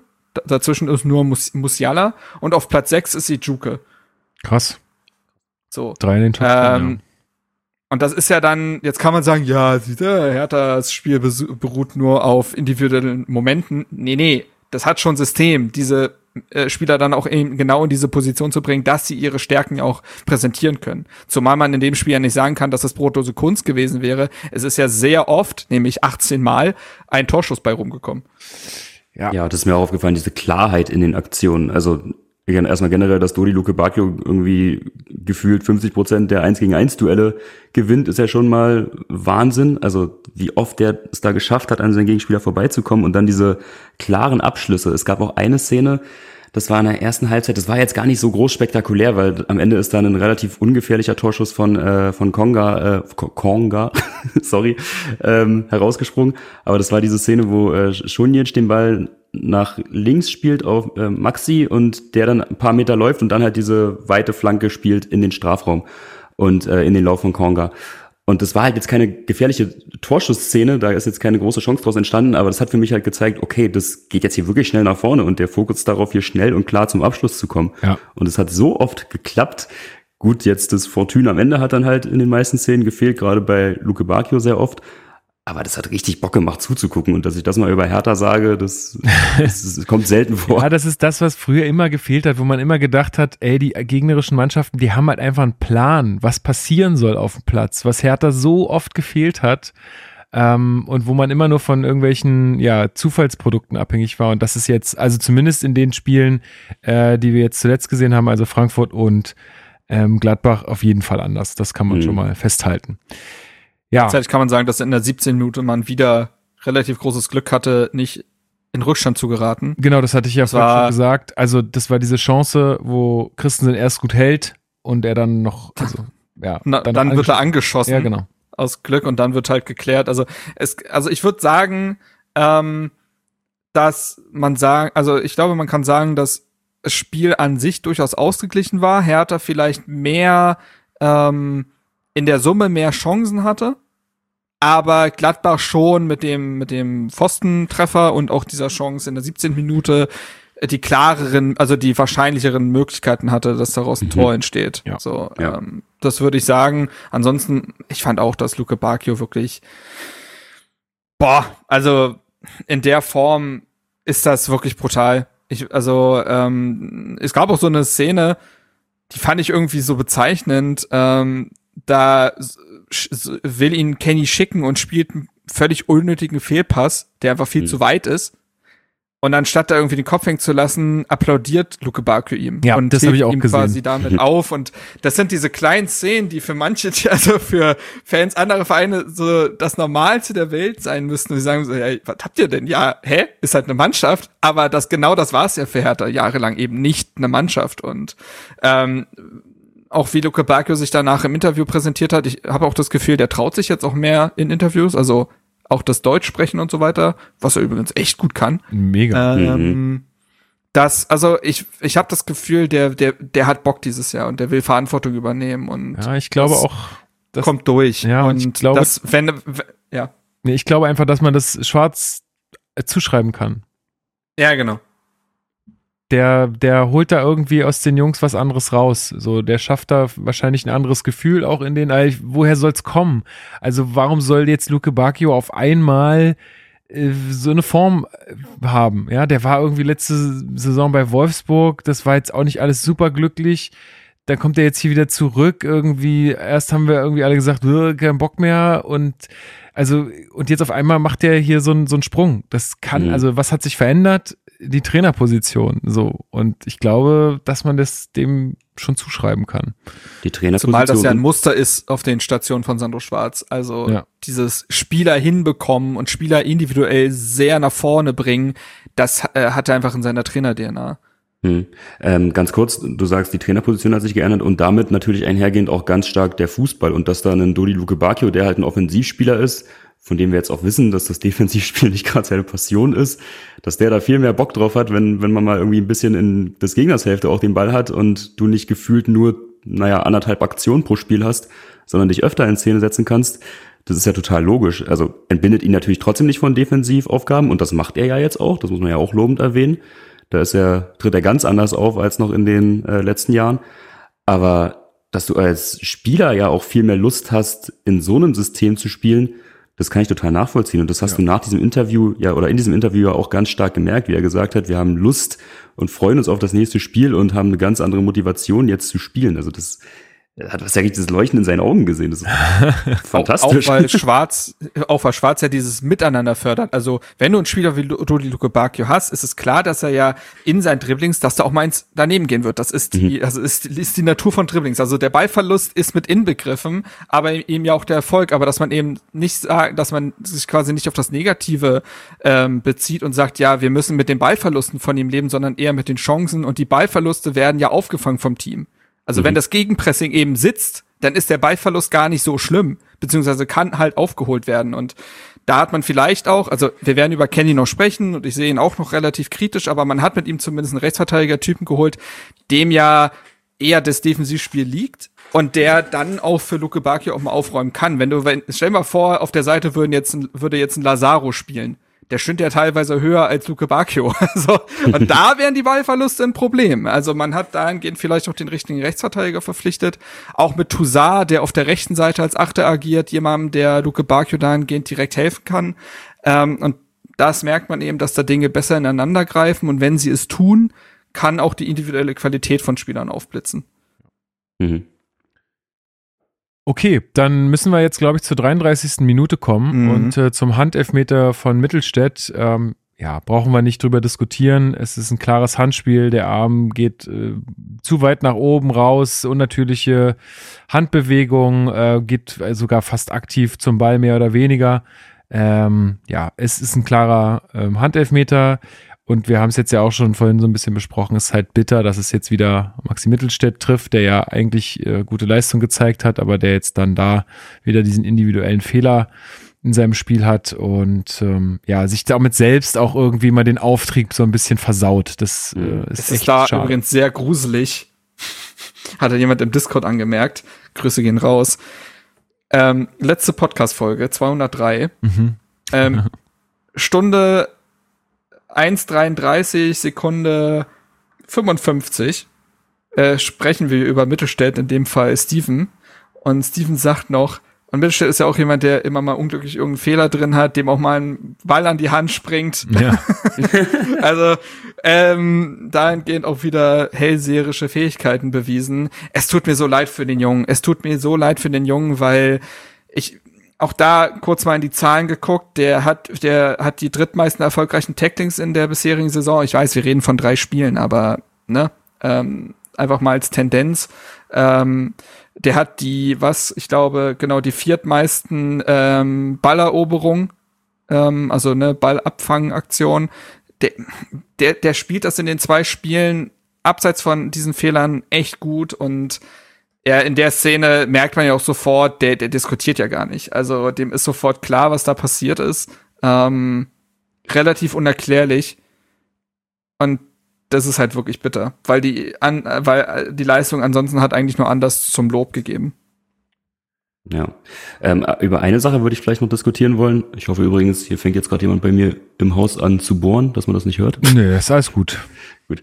Ähm, dass äh, die Szene, die, also gut, das passiert ein bisschen vorher, ist jetzt nicht ursächlich dafür, was dann in dieser Szene passiert ist, aber es gab ja vorher einen Freistoß für Borussia Mönchengladbach, das hat auch Sandro Schwarz dann nochmal Ja. betont nach dem Spiel. Ich habe mir das angeguckt, das ist halt kein Freistoß. Ja, richtig. Also das ist ein Pressing-Moment, Ja, äh, ja. Toussaint stört Kone, wie er ja das ganze Spiel macht, und trennt ihn total fair vom Ball. Und wenn diese Situation weitergeht, dann haben wir eine 3 gegen 2 Situation, da kann eine Mhm. sehr gute Torschance draus entstehen. Stattdessen passiert das eben nicht. Es fällt der Elfmeter. Und jetzt weiß ich, dass die Regelung so ist, dass es dann eben als geschlossene Aktion betrachtet wird und der VAR da nicht eingreift, aber mein Gerechtigkeitsempfinden sagt mir, dass Absolut. da irgendwie ein Fehler in der Matrix ist. Ich habe es genau, also ich sehe es genauso wie du. Wenn ihr diese Technologie unbedingt haben wollt, dann macht's doch richtig. Und dann Ja, also es kann halt nicht sein, dass, weißt du, es werden Entscheidungen zurückgenommen oder es werden Tor, äh, Tore zurückgenommen, weil irgendwie innerhalb einer geschlossenen Aktion, also wo der Ball nicht zwischendurch im Aus war oder das Spiel unterbrochen wurde, wenn fünf Minuten vorher jemand im Abseits steht bei irgendeinem Angriff und dann fünf Minuten später fällt ein Tor, dann wird das zurückgenommen. Aber wenn ein Freistoß eine halbe Minute vorher fälschlicherweise gepfiffen wird, dann darf der VAR nicht eingreifen, weiß ich nicht. Ja, ich find's auch alles schwierig. Aber also muss man auf jeden Fall bemerken, äh, dass das, also dass das eigentlich hätte nicht zustande kommen dürfen. So, Auch ähm, eine Szene, über die sich Sandro Schwarz wirklich massiv aufgeregt hat. Ich glaube, später die gelbe Karte, die er sich auch noch fängt, die hat da hat quasi da schon begonnen, weil er ab dem Zeitpunkt wirklich äh, angezündet war. Ja. Weil ja eben auch dieses Spiel, also ich finde auch, ich fand das Spiel auf eine sehr angenehme Weise hitzig irgendwie. Es war fair, aber die hatten schon Bock auf Zweikämpfe. Und ich fand, dass, ich glaube, äh, Jöllenbeck war ja der ähm, Schiedsrichter, Mhm. in der Zweikampfbewertung ah, nicht Mhm. glücklich war. So. Und das ist in so einem Spiel so ein irritierender Faktor, wenn es um diese Balleroberung geht, um in die Umschaltmomente zu kommen und dann, dann nicht mehr weißt, was ist denn jetzt die Linie und darf ich hier und hm, das, das ist sehr, sehr schwierig. So, das ist sehr, sehr schwierig. Ähm, über eine andere Szene vor dem letztendlichen Elfmeter müssen wir dann auch reden. ja. Äh, also ich, ich, ich finde es fast schon lustig, aber es ist auch, es ist auch unendlich doof. Philipp Uremovic denkt sich, ja, ich provoziere da noch mal. Also der Ball lag quasi schon auf dem Elfmeterpunkt, Player stand bereit, letzte Instruktion und Philipp Uremovic läuft in den 16er und rotzt auf den Elfmeterpunkt. Sieht, also anders kann man es ja nicht sagen. Und vielleicht sieht er auch einfach schon für das, ich laufe noch mal in den Strafraum rein gelb, aber spätestens dadurch, dass er da hinrotzt, macht er sich bemerkbar. ja. Und kriegt dafür gelb. Und ich wusste in, in, dem Moment, ich, das war genau das, was ich im Kopf hatte. Na, wenn das sich nicht nochmal recht. Ja, vor allen Dingen fand ich es interessant, dass Schwarz ja auf der PK danach sagt, dass er für eine normale Aktion gelb bekommt. Und ich dachte, glaub, wie normal ist das? Ja, also ja, ich glaube, der hat nicht gesehen, was da, dass er den äh, aus der Entfernung, der hat ja noch, glaube ich, keine Bilder davon gesehen, dass der da auch noch auf einen Elfmeterpunkt spuckt. Ja, kann ich ähm, ja, aber gut. Ähm, ja, Nein. Player macht den auch äh, ziemlich eiskalt rein. Äh, Christen hat die richtige Ecke, aber der war dann doch äh, zu scharf geschossen, als äh, dass er da hätte rankommen können. Ähm, ja, das äh, mutete irgendwie so ein bisschen unglücklich an in dem Moment, weil, wie du gesagt hast, äh, Marc, das Spiel war schon ausgeglichen und ich weiß nicht, ich fand es nicht wahnsinnig verdient zu dem Zeitpunkt. Nö, äh, das nö, ist eins nö. Und wir haben ja auch dann äh, direkt mal geantwortet, dann in der 42. Also nicht mit einem Tor leider, aber auf jeden Fall wieder mit einer sehr guten Aktion. Ähm, auch wieder Flanke Mittelstädt rein in den Strafraum und dann äh, ja, wird der Ball nochmal irgendwie abgewehrt oder fliegt nochmal hoch. Ja, Benze ähm, Baini köpft den dann äh, genau, zu kurz raus genau. und dann äh, nimmt Konga den eben aus der Luft per Fallrückzieher. Also wirklich technisch mustergültig. Aber sagen, dann, also ne? jetzt im Endeffekt kein, kein, kein, keine Herausforderung für Sommer, weil der eben zentral auf ihn raufgeht. Aber Alter, wie der da in der Luft stand, das sah schon geil aus. Rein von der Athletik her ist das tatsächlich, glaube ich, nahezu perfekt, wie man Ja. Fallrückzieher umsetzt. Ähm, also schulbuchmäßig. Ähm, ja, genau. Und in der 43. Minute gab's ja dann die Szene mit Schunic, der Luke Barkema auf die Reise schickt. Auch Ähm, der lässt dann ja, Hm. der ja unendliches Tempo dann auf äh, irgendwie entwickelt und Elvedi stehen lässt und dann dann halt aber wieder übers Tor hämmert oder am Tor vorbei, je nachdem. Also der Haken war gut und dann rutscht er dem irgendwie über den Schlappen. Das war halt, du kannst zwei Dinge in der Partie kritisieren, das sind die individuellen Fehler in der Abwehr und das ist halt die Chancenverwertung. Mhm. So. Dass Hertha jetzt einen Schritt weiter ist und du die Chancenverwertung kritisieren kannst, anstatt die das Erarbeiten von Chancen, ist ja aber auch schon mal positiv. Absolut, absolut. Damit, damit Ähm, erzwingst du dir ja auch mal nötige, ge- äh, Ja. also Momente, wo mal Glück auch im Spiel ist oder so. Also das ist, Zumal ähm, ich auch sagen würde, was nach dem 0 zu 1 eben sehr äh, ja imponierend war, war eben die Reaktion der Mannschaft. Also Mhm. der Kopf ist sofort nach oben gegangen. Es gab kein Vertun, kein Verzagen, kein mit sich selber hadern oder so. Es ist, Hertha war so, also als ob es das Tor nicht gegeben hätte, hätte hat Hertha einfach sein Stiefel weitergespielt. Und ähm, das hat ja auch Sandro Schwarz auf der äh, ich glaube, auf der PK dann auch sehr gelobt, dass das großer Sport sei, wie die Mannschaft da von sich von diesen Rückschlägen, es sollte ja noch einer kommen, ähm, erholt hat und da sofort mutig mit breiter Brust weitergemacht hat. Und das ist auch etwas, was wir letzte Saison im anderen im Extrem gesehen haben, wenn die Mannschaft nach einem 0 zu 1 gerne auch mal auseinandergefallen ist, auch, auch gegen den, weiß ich nicht, Tabellen 18. wie Fürth oder so. Ja. Ähm, anderes Gesicht. Genau. Und kurz vor der Halbzeit, oh, sorry Alex, wolltest du noch was dazu sagen? Äh, nee, ich wollte genau die Szene ansprechen. Ah ja, dann Marc mach das auch gerade äh, individuelle Fehler in der Defensive angesprochen hat. Äh, da können wir gleich einhaken. Ähm, 45. Minute, also dann unmittelbar vor der Halbzeit, ein Freistoß für Gladbach, ähm, der dann in den Strafraum fliegt und ebenso fliegt dann Christensen an Freund und Feind vorbei, will den Ball rausköpfen, muss da auch nicht rausgehen. Also da ist noch viel Platz zwischen ihm und dem Ball. Also da wäre noch genug äh, Raum gewesen, um den wegzuverteidigen ohne sein Eingreifen. Äh, er kommt dann raus und ist halt dann diese alte Floskel, wenn er da rauskommt, muss er ihn haben. Er hat ihn nicht, ähm, trifft den Ball nicht und Elvedi kommt dann zum Kopfball und der Ball geht dann, glaube ich, ziemlich knapp auch ähm, am Tor vorbei und eine von, naja, zwei, drei Szenen, wo Oliver Christensen in dem Spiel nicht gut aussah. Echt? Fandst, hattest du noch mehr Szenen, wo er, wo er nicht gut aussah? Ich, ich empfand das so Ja, mehr ich als die einzige Szene, die ich Nee, gesehen habe, die ich nicht Ich habe so mir noch eine Szene aufgeschrieben in der 24. Minute. Das ist eine Flanke Mhm. von Hofmann von rechts, wo er dann auch, äh, also hoher Ball, was ich generell so als seine ähm, schwierigste Disziplin ansehe und wo er versucht, ihn runter zu pflücken und ihm dann der Ball durch die Finger glitscht.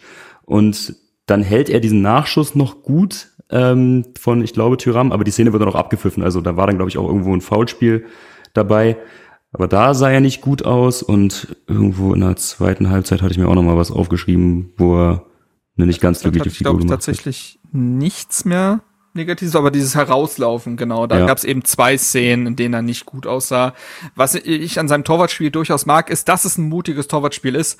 Also Mhm. ich glaube, es gibt auch eine Szene, in der er auch ähm, also sehr gut antizipiert und herausläuft, also und dann den Ball mit dem Fuß spielt oder mit dem Kopf oder so. Irgendeine Szene gab es auf jeden Fall, Ja, wo man ja, weiß, dieses meinst. aktive Torhüterspiel äh, gemerkt hat und dass er auch offensiv Bälle abfangen möchte, um das Spiel dann wieder schnell zu machen, ist eine Eigenschaft, die ich erstmal sehr schätze an ihm. Also es ist kein äh, zögerliches Torwartspiel und ich finde, sein Torwartspiel ist auch ein sehr modernes dahingehend. Der kann auch mal, was ich auch an ihm sehr schätze, ist, der kann schon Fußball spielen. Also es gibt ma manchmal Bälle, wo er den Ball quasi vom, ich nenne, sag jetzt einfach vom Rechtsverteidiger zurückgespielt bekommt und er den direkt zum Linksverteidiger mit dem Fuß weiterleiten kann.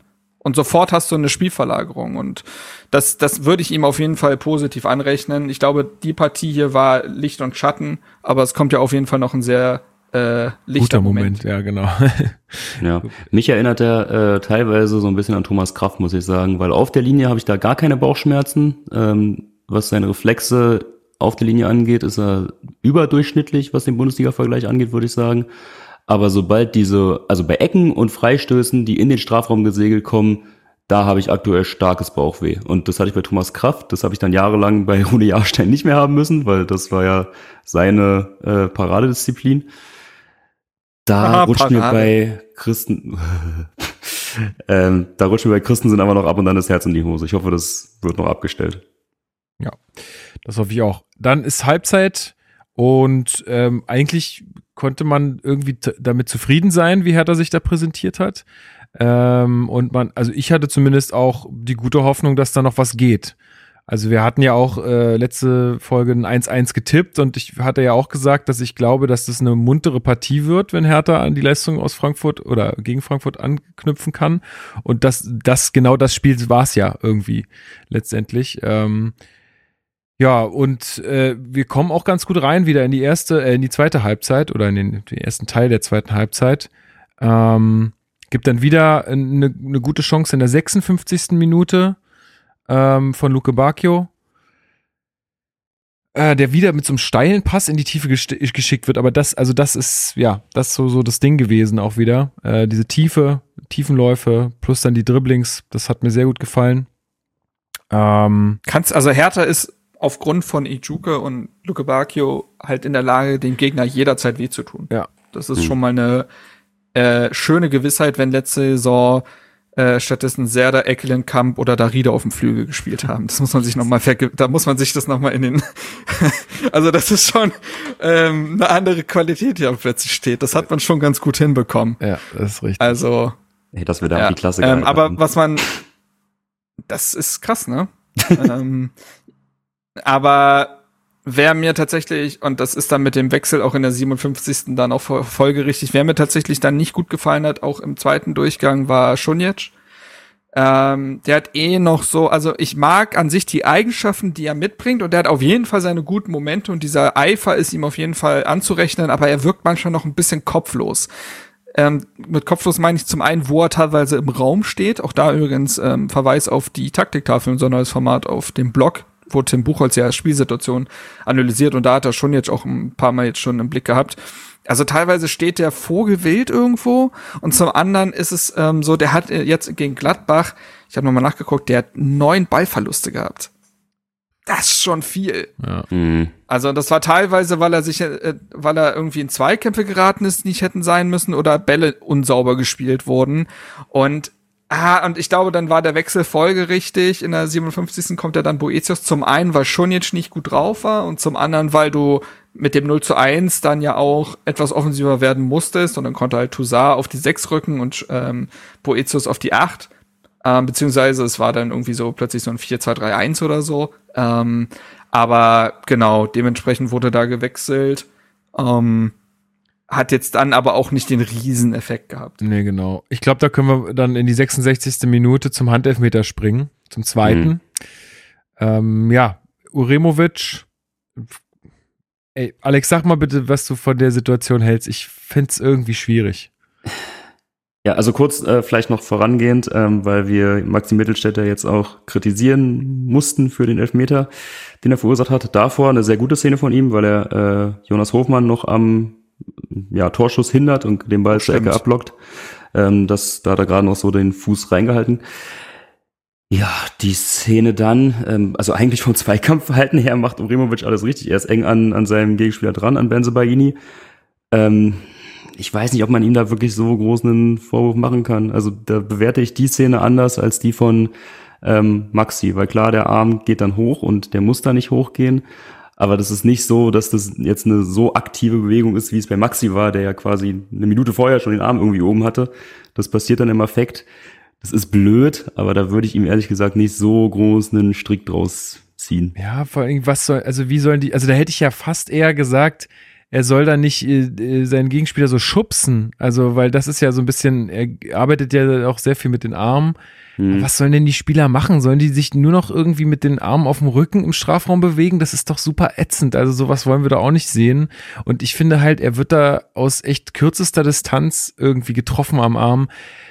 Also ich sehe nicht, dass er da jetzt mit dem Arm diesen Torschuss verhindern will, aktiv. Er tut's in irgendeiner Art und Weise, aber das ist Mhm. halt einfach dumm gelaufen in der Situation. Und das finde ich, Ich glaube, das kann man so zusammenfassen. Es ist unglücklich, aber es ist für mich schon klare Handelfmeter. Also, Ja, ja, ist halt blöd, weil, also, wenn du es halt als Abwehrspieler nicht möchtest, also wenn du wenn das gar nicht deine Intention ist, dann ja, gut, dafür aber Absicht ist ja nicht entscheidend. Ja. war's mal irgendwann. Wir hatten schon 17 neue Handregeln, aber äh, sei es drum, ist es für mich dann trotzdem keine Diskussion, obwohl man eben Uremovic dahingehend jetzt nicht, also der, genau, so Mittelstädt in der ersten Halbzeit kann man eben sagen, warum? so, das muss jetzt nicht sein, aber bei Uremovic ist es dann eher, eher aus der Situation geboren, kein jetzt Aussetzer, wenn man es so Ja. nennen möchte. Ähm, was denn eben bitter ist, ist, dass es, und das ist ja auch regelkonform, es ist eben die äh, quasi Verhinderung einer Torchance. Und deswegen hat ja Mittelständ bei seinem Elfmeter keine gelbe Karte bekommen, weil es das eben nicht war. Uremovic hat aber ja schon gelb gesehen. aufgrund von Rotze? Ereignissen. Rotze. So. Ähm, aufgrund von Rotze. Finde ich gut. Steht wahrscheinlich auch so im Spielbericht des Schiedsrichters. Ähm, schöner Sendungstitel. Sieht da auf, aufgrund von Rotze. Finde ich eigentlich ganz gut, ja. äh, auf jeden Fall muss er damit vom Platz. Äh, denkbar ungünstig, aber zumindest kommt es nicht zur Doppelbestrafung, denn Christensen hält den Elfmeter von Hofmann. Und da muss man mal sagen, Olli Christensen, der wird jetzt schon zum Elverkiller. der hat ja auch gegen Braunschweig einen Elfer gehalten. Ja. Und bei jetzt der, bei dem Elfmeter beim 1 zu 0 wäre er fast dran gewesen und auch bei den Elfmetern in Braunschweig war es echt eng teilweise. Also das hat er raus. Ja, Das habe ich, das hab ich auch gesagt. Der hat eigentlich immer die richtige Ecke. ja. Also ich glaube, in Braunschweig Mhm. hat er wirklich bei jedem Elfmeter auch die richtige Ecke gehabt. Und jetzt ja bei den beiden Elfmetern dann einmal die richtige Ecke, einmal pariert.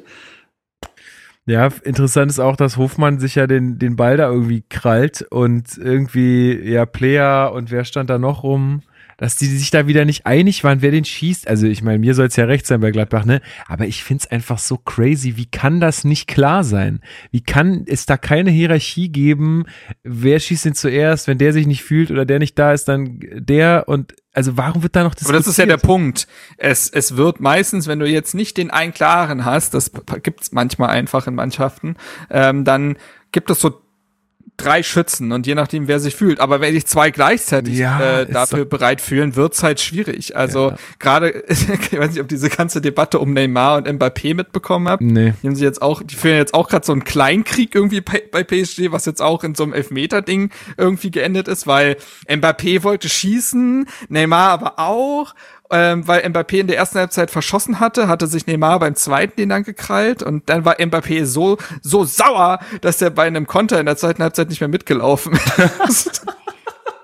Das ist so geil, was da gerade. Egal, aber dementsprechend, ne, und ich kann mich auch an Zeiten erinnern, wo Hertha auch so vier Schützen hatte, die aber alle nicht schießen konnten. Also Marco Pantelic, bester Fußballer seit Marcelinho, hat ja wirklich grausige Elfmeter geschossen, hat aber sich für sich jedes Mal wieder in Anspruch genommen, die schießen zu dürfen, wo dann irgendwann auch äh, Favre meinte, nee, und dann hat die irgendwann einfach Sofian Shahed geschossen. Also es ist äh, Elfmeter und ihre Schützen, das ist auf jeden Fall eine Geschichte für sich. Ja. Ich glaube, Marco Pantelic ist auch der Spieler mit der schlechtesten Elfmeterquote aller Bundesligaspieler. Echt? Wow. Es ist wirklich absurd gewesen. Ähm, Ich weiß noch, wie der auch einmal völlig selbstbewusst dahingegangen ist und den so versemmelt hat und Favre an der Seitenlinie, glaube ich, weiß nicht, einen Stuhl rausgerissen hat oder so. ja. Also, War in dem Fall jetzt unser Glück, dass da vielleicht äh, zu viel im Kopf los war, äh, aber war natürlich auch gut gehalten von Christensen in dem Moment. Also das, das äh, habe ich gedacht, vielleicht gibt das jetzt noch mal einen geilen Auftrieb so. Also sowas kann ja auch noch mal eine Situation sein, wo dann irgendwie das Momentum auf die auf die eigene Seite rutscht. Ach so, einmal muss man natürlich jetzt noch sagen, ne, gelb-rote Karte, Uremovic damit gegen Dortmund auf jeden Fall gesperrt. Das heißt, die Innenverteidigung wird nicht mehr dieselbe sein wie in den letzten beiden Spielen, weil du hast es vorhin ja angesprochen, ne, Hertha, wenn die mal irgendwie zwei Spiele oder ein paar Spiele am Stück dieselbe Elf hätten, wäre ja mal gut. Wird jetzt wieder nicht passieren. Ähm, in der 72. Minute kommt dann äh, Jovetic für Konga und Dardai für äh, Ejuke.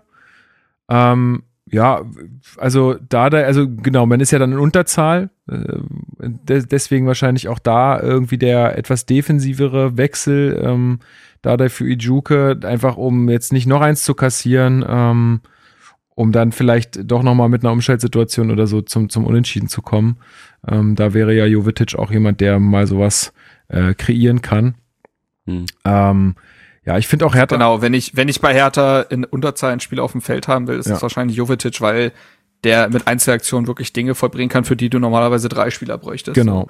Und ähm, Hertha spielt ja dann in so einem 4-3-2, also verändert die Grundordnung eigentlich kaum. Es fällt halt vorne ein Flügelstürmer raus mit Ijuke, aber das grundsätzliche Gebilde bleibt dasselbe, was ich eigentlich auch sinnvoll fand, weil bis dahin hat es ja gut funktioniert und auch da wieder die Reaktion hat gestimmt. Also ich finde, besonders in Unterzahl könnte man ja dann doch manchmal denken, ach scheiße, das wird doch hier nichts mehr. Aber ich finde auch da, auch wenn die klaren Torchancen erstmal wieder gebraucht haben, war es eine gute Haltung zum Spiel. Ja, Und absolut. Eine gute, eine gute Widerstandsfähigkeit. Und ich fand, genau, ich fand auch gar nicht so sehr, dass man das so krass gemerkt hat, dass sie äh, zu zehn sind. Also ich fand auch, das, das war immer noch ein gutes Spiel. Ja, muss ich auch sagen. Also das hat mir auch imponiert. Wir haben ja schon über den ersten Rückschlag da nach dem 0 zu 1 gesprochen, dass man da nicht gemerkt hat, dass das vorangehende Ereignis, das Gegentor passiert ist. Und so war es jetzt eben ähm, da auch und bei einer roten Karte gerade dann auswärts im äh, Borussia Park dann Freitagabend, da kann ja dann eigentlich nochmal ganz anderes passieren. Also ich hatte dann auch die Befürchtung, uh, oh Gott, jetzt fallen wir hier komplett auseinander und machen uns die Das- eigentlich sehr ja. gute Leistung kaputt. Ja. Ähm, ja, was wolltest du sagen? Nee, es erinnert irgendwie an so Abende, wo dann Hertha plötzlich mit 4-0 noch vom Platz Ja, ja. gefegt wird. Wie dieses Spiel, wisst ihr noch dieses Spiel letzte Saison unter Kokot gegen Leipzig? Gegen Leipzig, genau. wo man ja. 60 Minuten voll dabei ist und dann gibt's glaube ich, auch einen Platzverweis für Kempf, meine Mhm. ich. Ja, Und daraufhin hat man wie hoch verloren? 5-1 6-1. oder so eine Nummer? ja. 6-1. Hm. Ja. Äh, Genau, ja. das, das, ja, also gut, hier waren nicht mehr so viele Minuten auf der Uhr, aber trotzdem, ähm, ja, wie gesagt, andere Mannschaft. Ja, und das ist halt total wichtig für den Kopf. Also stell dir vor, du gehst dann jetzt mit so einer guten Leistung, Mhm. dann aber raus in, mit irgendeiner Kanterniederlage, dann sind da die hängenden Köpfe wieder und dann gehst du dann mit einer total negativen Grundstimmung aus dem Spiel raus. So kannst du jetzt sagen, du hast dich knapp geschlagen geben müssen, aber mit einer sehr, sehr guten Leistung und konntest sogar im Unterzahl noch einem Spitzenteam trotzen. Also muss man ja auch nochmal betonen, ich habe mir die Aufstellung dann von, also als ich die Aufstellung von Gladbach vor dem Spiel gesehen habe, gerade in Bezug auf die Offensive, ja, also da ist mir schwummrig geworden, was da alles rumläuft und was die dann auch noch von der Bank bringen können. Dass sich Hertha da so teuer verkauft, das ist aller Ehren wert. Ja. In der 82. Minute kommen ja noch Boateng äh, für Serda und Selke für Toussaint. Äh, Boateng ja auch nochmal mit nach einer Hereingabe von Jovetic echt auch nochmal knapp am 1-1 dran. Also das wäre in der 88. Minute auch richtig geil nochmal gewesen, wenn er vor allen Dingen sein Tor macht. Aber ähm, Ich würde sagen, guter Tor entstanden nach der Rückkehr wäre es ja, gewesen. das wäre, Mhm. ach, es wäre einfach zu schön gewesen. Es sollte irgendwie nicht sein an dem Tag. Ähm, aber es, was auch zur Wahrheit gehört, also ich weiß nicht, diese Szene, wo Mittelstädt Neuhaus fault im, im Strafraum, also es hätte für mich schon auch ein Elfer sein können. Ah, es ist dann, es ist wieder so ein Moment, wo ich mir denke, eigentlich, wenn wir alle mal ehrlich sind, Der läuft dem in die Neuhaus Hacken. nichts anderes. Ja, Weiß ich aber nicht. wie, also, ey, es ist ein Elfmeter, aber wie Neuhaus plötzlich das Bein rausstellt, Ey, come on. Also das ist. Nee, nee, es gab Kann man zwei, sagen, das es ist gab zwei, es gab zwei Szenen. Es gab zwei Szenen. Einmal Nee. versucht Neuhaus äh, einen Elfer zu schinden und da finde ich auch richtig, dass ja, es ja, den aber nicht ich, gab. aber ich meinte die, ich meinte, wir meinen schon dieselbe Szene. Okay. Ich finde, dass Neuhaus da sehr bewusst den Fuß rausstellt, das Bein rausstellt, ähm, sodass der Mittelstädt eigentlich auch nur in ihn reinlaufen kann. Dafür hat es schon elf Meter gegeben, sehe ich gar nicht anders und das kannst du wahrscheinlich pfeifen. Es würde mir nur mal wieder auf den Sack gehen, auf gut Deutsch, weil es nicht im Sinne des Sportes und dieses, ich stell mal einen Ball, ein Bein raus und irgendwer wird mich schon berühren, das nervt mich unendlich. Ah, okay, stimmt. Ich hatte die Szene, ich sehe sie jetzt gerade nochmal, ich hatte sie auch ein bisschen anders in Erinnerung, dass Hm, er ihm ich einfach ein bisschen, bisschen plumper in die Hacken läuft, aber das, du hast recht, da geht das Bein schon raus und er läuft dann halt gegen dieses Bein. Und das äh, genau. ist ja klar. Und, und Jöllenbeck gibt ja Neuhaus dann auch nach der zweiten Szene auch eine deutliche Ansage, Ja. Ähm, Hm. dass es, dass man hier Fußball gespielt werden soll, wo ich mir denke, Leute, ihr hattet schon zwei Elfmeter, jetzt rafft euch mal. so. also, also meine Fresse. Also, aber ich fand Weil dieses erste nein, Ding ist auch, also- also, dieses erste Ding ist ja auch einfach eine Frechheit von ihm. Also, dass man da kein Gelb sieht, Ja, ist ja. auch einfach. Hm. Ja, ja. Ähm, aber ja, so, ähm, ansonsten dann wird's schon so, also Hertha muss ja auf Umschaltmomente lauern zum Ende hin. Äh, das weiß Gladbach, die lassen dann den Ball schon einfach laufen. Also es wird dann teilweise so ein leichtes Katz-und-Maus-Spiel, hatte ich das Gefühl. Ähm, aber wie Luke Bakio auch in der 88. nochmals Tempo aufnimmt, also da muss ich auch sagen, ich, also der hatte Luft.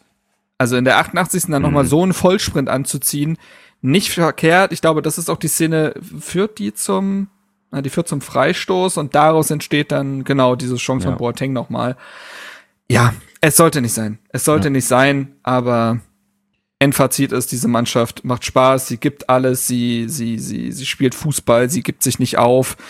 Und ich glaube, ganz ehrlich, wenn, wenn es diese Leistung, wenn diese Leistung aufrechterhalten werden können, wenn der Kopf oben bleibt, werden die Punkte runterfallen. Aber das ist jetzt die größte Aufgabe, vom Umfeld positiv zu bleiben und dass die Mannschaft auch das nicht an sich heranlässt und dass die, also dass sich, dass, dass sich die Ergebnisse den Leistungen anpassen und nicht andersrum. Ja, also Hm. vielleicht können wir da auch mal so ein bisschen zu unseren Erlebnissen dann im Kugelblitz kommen, weil genau das, was du jetzt gerade beschrieben hast, ich glaube, haben da alle so gefühlt. Ich glaube, man war schon enttäuscht, dass man da jetzt nichts mitgenommen hat, aber alle waren so, boah, das hat einfach Spaß gemacht zuzugucken und man hatte einfach ein gutes Gefühl irgendwie dabei, dass diese Truppe nicht so tot ist wie die letzten zwei Jahre.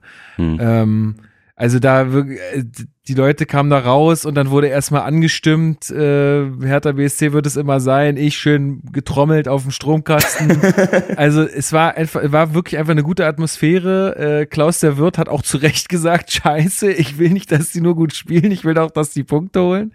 Aber äh, da hat er ja auch mit Recht. Aber ähm, ja, also ich glaube, da sind wir uns einig, wenn man sagt, wenn, wenn die das weiter so beibehalten können, dann dann mache ich mir da auch keine Sorgen, tatsächlich. Ja, also es ist halt auch total, also es ist er- erstmal ist es viel einfacher zu akzeptieren, äh, dass du immer Niederlagen kassierst, wenn du aber so spielst, also wenn du die Zuversicht hast Ja. gegen leichtere Gegner, weil wie gesagt, ne, wir haben jetzt am zweiten Spieltag gegen Frankfurt gespielt, am dritten Spieltag gegen Gladbach, so da kannst du mit einem Punkt sehr gut leben und so weh es mir tut, aber ich glaube, Union wird auch diese Saison wieder eine Spitzenmannschaft sein. Der Auftritt da in der Altförsterei war indiskutabel, aber die werden wahrscheinlich mit uns tabellarisch nichts zu tun haben Nee, diese Saison. Also die Niederlage, die werden wir wahrscheinlich in ein paar Wochen noch ganz anders einordnen, befürchte ich, ähm, wenn wir sehen, wo Union dann steht. Also du kannst mit diesen Ergebnissen gegen diese Gegner gut leben. Und wenn du dann, also diese positive Grundstimmung, die sich jetzt ja um den Verein im Sommer ähm, so abgespielt hat, aufgrund dieses Umschwungs, aufgrund der Präsidentenwahl und so weiter. Ich hatte die ganze Zeit diese Sorge, dass das jetzt aber umschwingen kann, sobald die Bundesliga wieder losgeht und Hertha eben anfängt, Fußball zu spielen. Und diese Sorge hat sich dann mit dem DFB-Pokalauftritt und mit dem ersten Spieltag in der alten Försterei ja auch zumindest temporär erstmal bestätigt. Aber jetzt diese beiden Spiele, die zeigen halt, dass das nicht so sein muss und dass wir jetzt wirklich mal auch Grund haben, optimistisch sein zu können. Und also, ich meine, dass ich mich jetzt schon optimistisch fühle, ist ja schon mal ein Zeichen. Ja. Und bei mir ist es jetzt auch kein ist Zweckoptimismus. eigentlich alles klar. Ja, also es ist jetzt nicht so, dass ich jetzt irgendwie auf Teufel komm raus mich zwinge, optimistisch zu sein, sondern ich hatte schon nach dem Spiel jetzt gegen Gladbach das Gefühl, ey, ich hab Bock auf Dortmund. Weil das macht einfach mal Spaß, dieser Truppe jetzt beim Fußballspielen zuzusehen. Und das hatten wir halt Ich, also wenn man jetzt mal fies ist, seit den Marcelinho-Zeiten und seit einem Spiel gegen Borussia Mönchengladbach, wo wir mal 4 zu 1 gewonnen haben, nicht. Aber ansonsten war da ja jahrelang. Ja, ich würde ein paar Dada-Hinrunden nennen, aber äh, gut. Aber Ja, Gefühlt. ja, ich am, Gefühlt. am Ende ist am Ende des Tages ist halt, also wann hatte Hertha das letzte Mal also bei so einem Auswärtsspiel auch gegen Gladbach immerhin 18 Abschlüsse, man ist 20 Minuten Unterzahl gewesen und ist trotzdem mehr gelaufen. Ja. Ähm, das, also diese, das, was, was, was Schwarz ihm fordert, Aggressivität, ständige Aktivität, Leidenschaft, immer wieder diese Tiefe suchen, nicht abschalten, das ist, das ist alles da gewesen. Das ist alles da gewesen und man hat sich, und ich finde, man, es war auch der beste Saisonauftritt, es war noch mal besser als gegen Frankfurt, weil man zum einen mehr Torschüsse hatte, aber man, ähm, gegen Frankfurt ist man manchmal so ein bisschen in die Passivität gerutscht. Ähm, was auch normal ist, dass das passieren wird, aber gegen Gladbach gab es diese Phase nicht. Sie gab es einfach nicht. Und ähm, ich glaube, das ist ein wirklicher Quantensprung zu dem, was man in den letzten Jahren erlebt hat. Und es, ähm, es wird jetzt eben, also ich finde dieses Zitat von Schwarz eben so passend. Es ist die große Kunst, sich jetzt nicht von dem Ergebnis blenden zu lassen. Das hat er nach dem Braunschweig-Spiel gesagt. Und das sagt er natürlich auch in, äh, um, also um seine Arbeit zu erleichtern, aber es ist ja so. Äh, denn Hertha ist auf Platz 17, was die äh, Verwertung aktuell vom XG-Wert angeht. Hint, äh, noch vor Leverkusen. Bedeutet, man schießt eben längst nicht die Tore, die man hätte schießen müssen oder können. Ähm, und das Ergebnis in der Tabelle richtet sich ja dann auch danach. Also wenn Hertha jetzt nach den beiden Spielen gegen Frankfurt und Gladbach vier Punkte gehabt hätte, hätte niemand gemeckert. Hätte niemand gesagt, oh, das ist ja ganz schön überperformt oder da hatten sie Glück. Nee, nee, das wäre schon okay gewesen. Ähm, ich glaube, was bei all der Euphorie eben, eben nicht passieren darf, ist, passieren darf, ist, dass man dann doch Dinge zu schön redet. Denn was man auf jeden Fall kritisch betrachten muss, ist die Abwehr. Wenn Turam und Player in ihre Situation gekommen sind, hat es eigentlich immer gebrannt. Klar, sind auch außerordentlich gute Spieler und du wirst nicht alles verhindern können, aber die Defensive wirkt immer mal wieder im Kollektiv, aber vor allem individuell durchaus überfordert. Also ähm, wir hatten diese klaren Fehler angesprochen, die zu Gegentoren führen, aber es gibt ja auch Momente, wo dann vielleicht nicht ein Tor entstanden ist, wo du aber schon sagen musstest, boah, das hätte man schon besser hinbekommen können. Und ähm, beispielsweise fand ich auch, also ich finde, dass John Joe Kenny, ich habe so eine Theorie zu dem. Ich glaube, der hat so ein Solarpanel auf dem Rücken. Und der wird erst mit der, und erst wenn der genug Energie gesammelt hat über eine Partie, wird der so richtig gut. Denn der fängt immer wackelig an. Der fängt immer wackelig an und so ab der 60, 70. tont er plötzlich im letzten Drittel rum. Aber davor nie. Hm. Also der muss sich immer erst diese Sicherheit holen und irgendwann überläuft dann Luke Bakio doch mal und spielt einen Ball in die Mitte. Aber davor denkt man sich oft so, Junge, also das ist ein bisschen dünn, aber ja, dementsprechend dieses, dieses Spiel von Hertha steht einfach sehr auf wackeligen Füßen aufgrund der Abwehr und jetzt darf man mal gespannt sein gegen Dortmund, wer dann neben Kempf spielen wird, weil Gechter ja auch gerade noch mit einer Erkältung flach liegt. Ja. Muss man mal gucken. Hm. Aber dann äh, gucken wir doch mal so ein bisschen äh, auf die Partie gegen Dortmund. Am Wochenende wird wieder Fußball gespielt. Wer macht das Rennen? Weiß ich gar nicht, wer spielt denn überhaupt? Hertha BSC spielt zu Hause im heimischen Olympiastadion gegen ähm, die Borussia aus Dortmund. Und ähm, ja, wir haben uns natürlich auch wieder eine Gegnerstimme äh, eingeholt. In diesem Fall ist das äh, der gute Julius Eitsch. Ähm, vielleicht möchtest du ein paar Worte dazu sagen, Marc. Ja, Julius ist ja mein Herzblatt. Ähm, neben Lukas, also Lukas ist natürlich, ne, das ist die, In außer das ist eigentlich meine Konstante. ja, du bist eigentlich die Konstante in meinem Leben. Aber Julius ist auch eine. Zum einen, weil er das äh, Bully-Special von mein Sportradio moderiert und ich da äh, immer mal wieder zu Gast bin für den jeweiligen Spieltag. Zum anderen aber, weil wir zusammen den Podcast Ballon machen bei 90 Plus. Ja, ja, keine Sorge, Leute, falls Sie, falls hier welche zuhören, die auch den Podcast hören, wir kommen noch aus der Sommerpause raus, keine Sorge. Ich wollte gerade fragen. Julius hatte, ja, Julius hatte jetzt auch Corona und so und äh, Ah. das ist schwierig. Auf jeden Fall äh, dementsprechend ähm, mag den Jungen sehr, der weiß viel über Fußball, merkt man ihn manchmal nicht an, ähm, aber dementsprechend äh, wird er uns jetzt bestimmt ein bisschen was Launiges zum BVB erzählen können, besonders jetzt nach dem ja, etwas unglücklichen Spiel gegen was, was für ein, was für ein Spiel. Verrückt. Äh, Wahnsinn. Auch da übrigens Grüße an Hannes, der hier auch schon zu Gast war. Der war in der Kurve bei Bremen. Das muss geisteskrank ja, gewesen das glaube sein. ich auch. Das glaube ich. auch. Also das, das ist Wahnsinn gewesen, glaube ich. Verrückt. Na gut.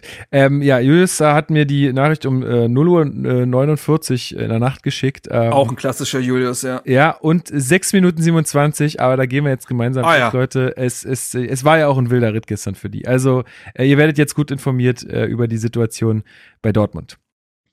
Ja, hallo, lieber Hertha Base Podcast. Ich nehme diese Sprachnachricht äh, noch am späten Samstagabend Nacht auf. Heißt, ähm, die Eindrücke des letzten Dortmund-Spiels sind auch noch recht frisch und äh, gerade die letzten Minuten haben natürlich auch ein wenig wehgetan, wenn man es mit diesem Verein hält. Äh, Werder hat das Ganze gedreht.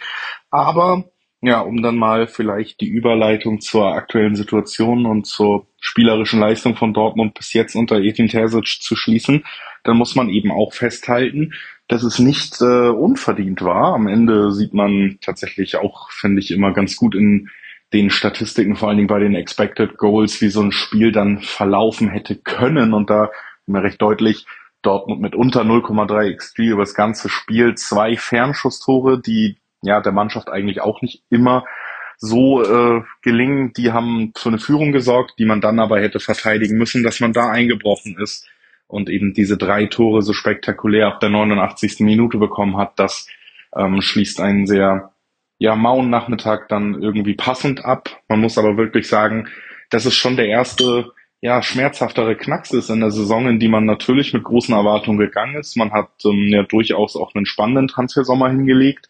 Dann ähm, kam es jetzt äh, wie so oft bei Dortmund dazu, dass äh, alle Neuzugänge irgendwie mehr oder weniger zu kämpfen hatten mit Verletzungen. Also so wirklich auf dem Platz standen sie noch nicht. Besonders hart und ärgerlich natürlich die Erkrankung von Sebastian Aller, die so nicht vorherzusehen war und die jetzt in die Verpflichtung von Anthony Modest auch noch ähm, ja, gemündet hat, der überhaupt noch nicht angekommen ist, um das äh, direkt mal aus dem Weg zu räumen. Ich glaube, viel mehr kann man da fast gar nicht zu sagen, weil er in zwei Spielen insgesamt äh, zwei Ballkontakte hatte. Also der ist wirklich noch kein Faktor, obwohl er beide Male starten durfte. Ja, und auch die Mannschaft selber wirkt noch nicht so, ähm, wie man sich dann doch gewünscht hat, nämlich dass sie auch mal wieder ja ansehnlichen Fußball spielt und dass sie auch mal in der Lage ist, das war ja auch im letzten Jahr oft ein Problem, diese Überlegenheit, die man haben sollte. Dortmund ist mit Abstand die zweiteuerste Mannschaft der Liga. Man hat da auch immer noch große Namen, dass man es auch mal schafft, ein Spiel wirklich zu dominieren. Es ging jetzt gegen Freiburg glimpflich aus mit dem späten Sieg dann für Dortmund. Auch da war man nicht die bessere Mannschaft. Gegen Leverkusen hatte man Glück. Auch da Patrick Schick zwei Großchancen und zwei knappe Abseitstore kassiert. Und äh, gegen Bremen hat es dann nicht mehr geklappt am Ende. Gegen einen Aufsteiger, wo man auch nicht die bessere Mannschaft war. Und das ist natürlich ja erstmal sowieso spielerisch ähm, noch nicht das äh, beste Zeugnis, was man der Mannschaft aufstellen kann. Richtig ärgerlich ist dieses Einbrechen hinten raus jetzt aber, weil wenn man Edin Terzic irgendwas zugute hält, dann ist es ja diese Mentalität, die er reinbringen sollte, dass das endlich besser wird. Und jetzt so ein absolut typisches BVB-Spiel in dieser Anfangsphase, das tut da besonders weh, weil es eben auch einfach diese Anfangseuphorie so dämpft und ähm, ja direkt die schlechten Erinnerungen eher hochbringt, als dass es zulässt, dass man wirklich unbeleckt irgendwie in so eine Saison starten kann, was Neues aufbauen kann. Deswegen tat es schon sehr weh und ähm, ja, das ist der aktuelle Stand bei Dortmund, dass sie wieder spielerisch äh, noch bei diesem so ewig diskutierten Dortmunder Mentalitätsproblem gerade auf einer ganz, ganz anderen Ebene unterwegs sind. Das, das muss man, glaube ich, konstatieren.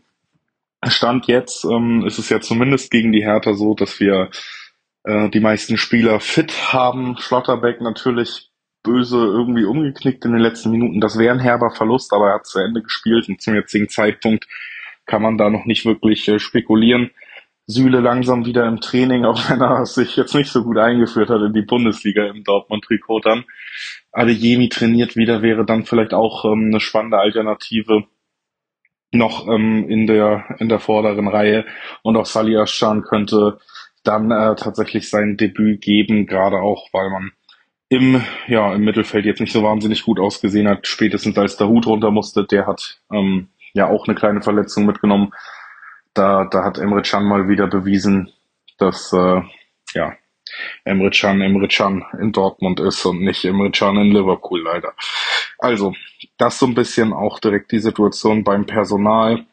Und ähm, ja, vielleicht noch ähm, kleiner Punkt, um mal drauf zu gucken, was gerade gut läuft. Ich glaube, da sollte man schon hervorheben, dass die jüngeren Spieler im Kader ähm, ganz gut reingekommen sind in die Saison. Mokoko hat eine ordentliche Vorbereitung gespielt, soll ja auch sehr gut mit Terzic sich verstehen, konnte auch in Freiburg die Wende bringen. Bino Gittens rutscht immer mehr in den Profikader und bringt auch eine Facette rein, die Dortmund sonst so nicht hat, nämlich die eines wirklich technisch starken Dribblers. Ähm, das sind Spieler, auf die man, glaube ich, achten sollte. Ansonsten würde ich gar nicht so unbedingt Spieler mit einem sehr guten Lauf gerade bei Dortmund in den Mittelpunkt stellen. Dafür waren die Auftritte insgesamt jetzt nicht berauschend genug. Und die Spieler, die ja ordentliche Leistungen bringen, das ist dann zum Beispiel einfach immer ein Jude Bellingham, der glaube ich aber gar nicht schlecht Fußball spielen kann. Deswegen ja, sei der mal jetzt so ein bisschen rausgenommen aus. Bei dem läuft es gerade besonders gut, bei dem läuft es einfach nur ja, auf ordentlichem Bellingham-Level.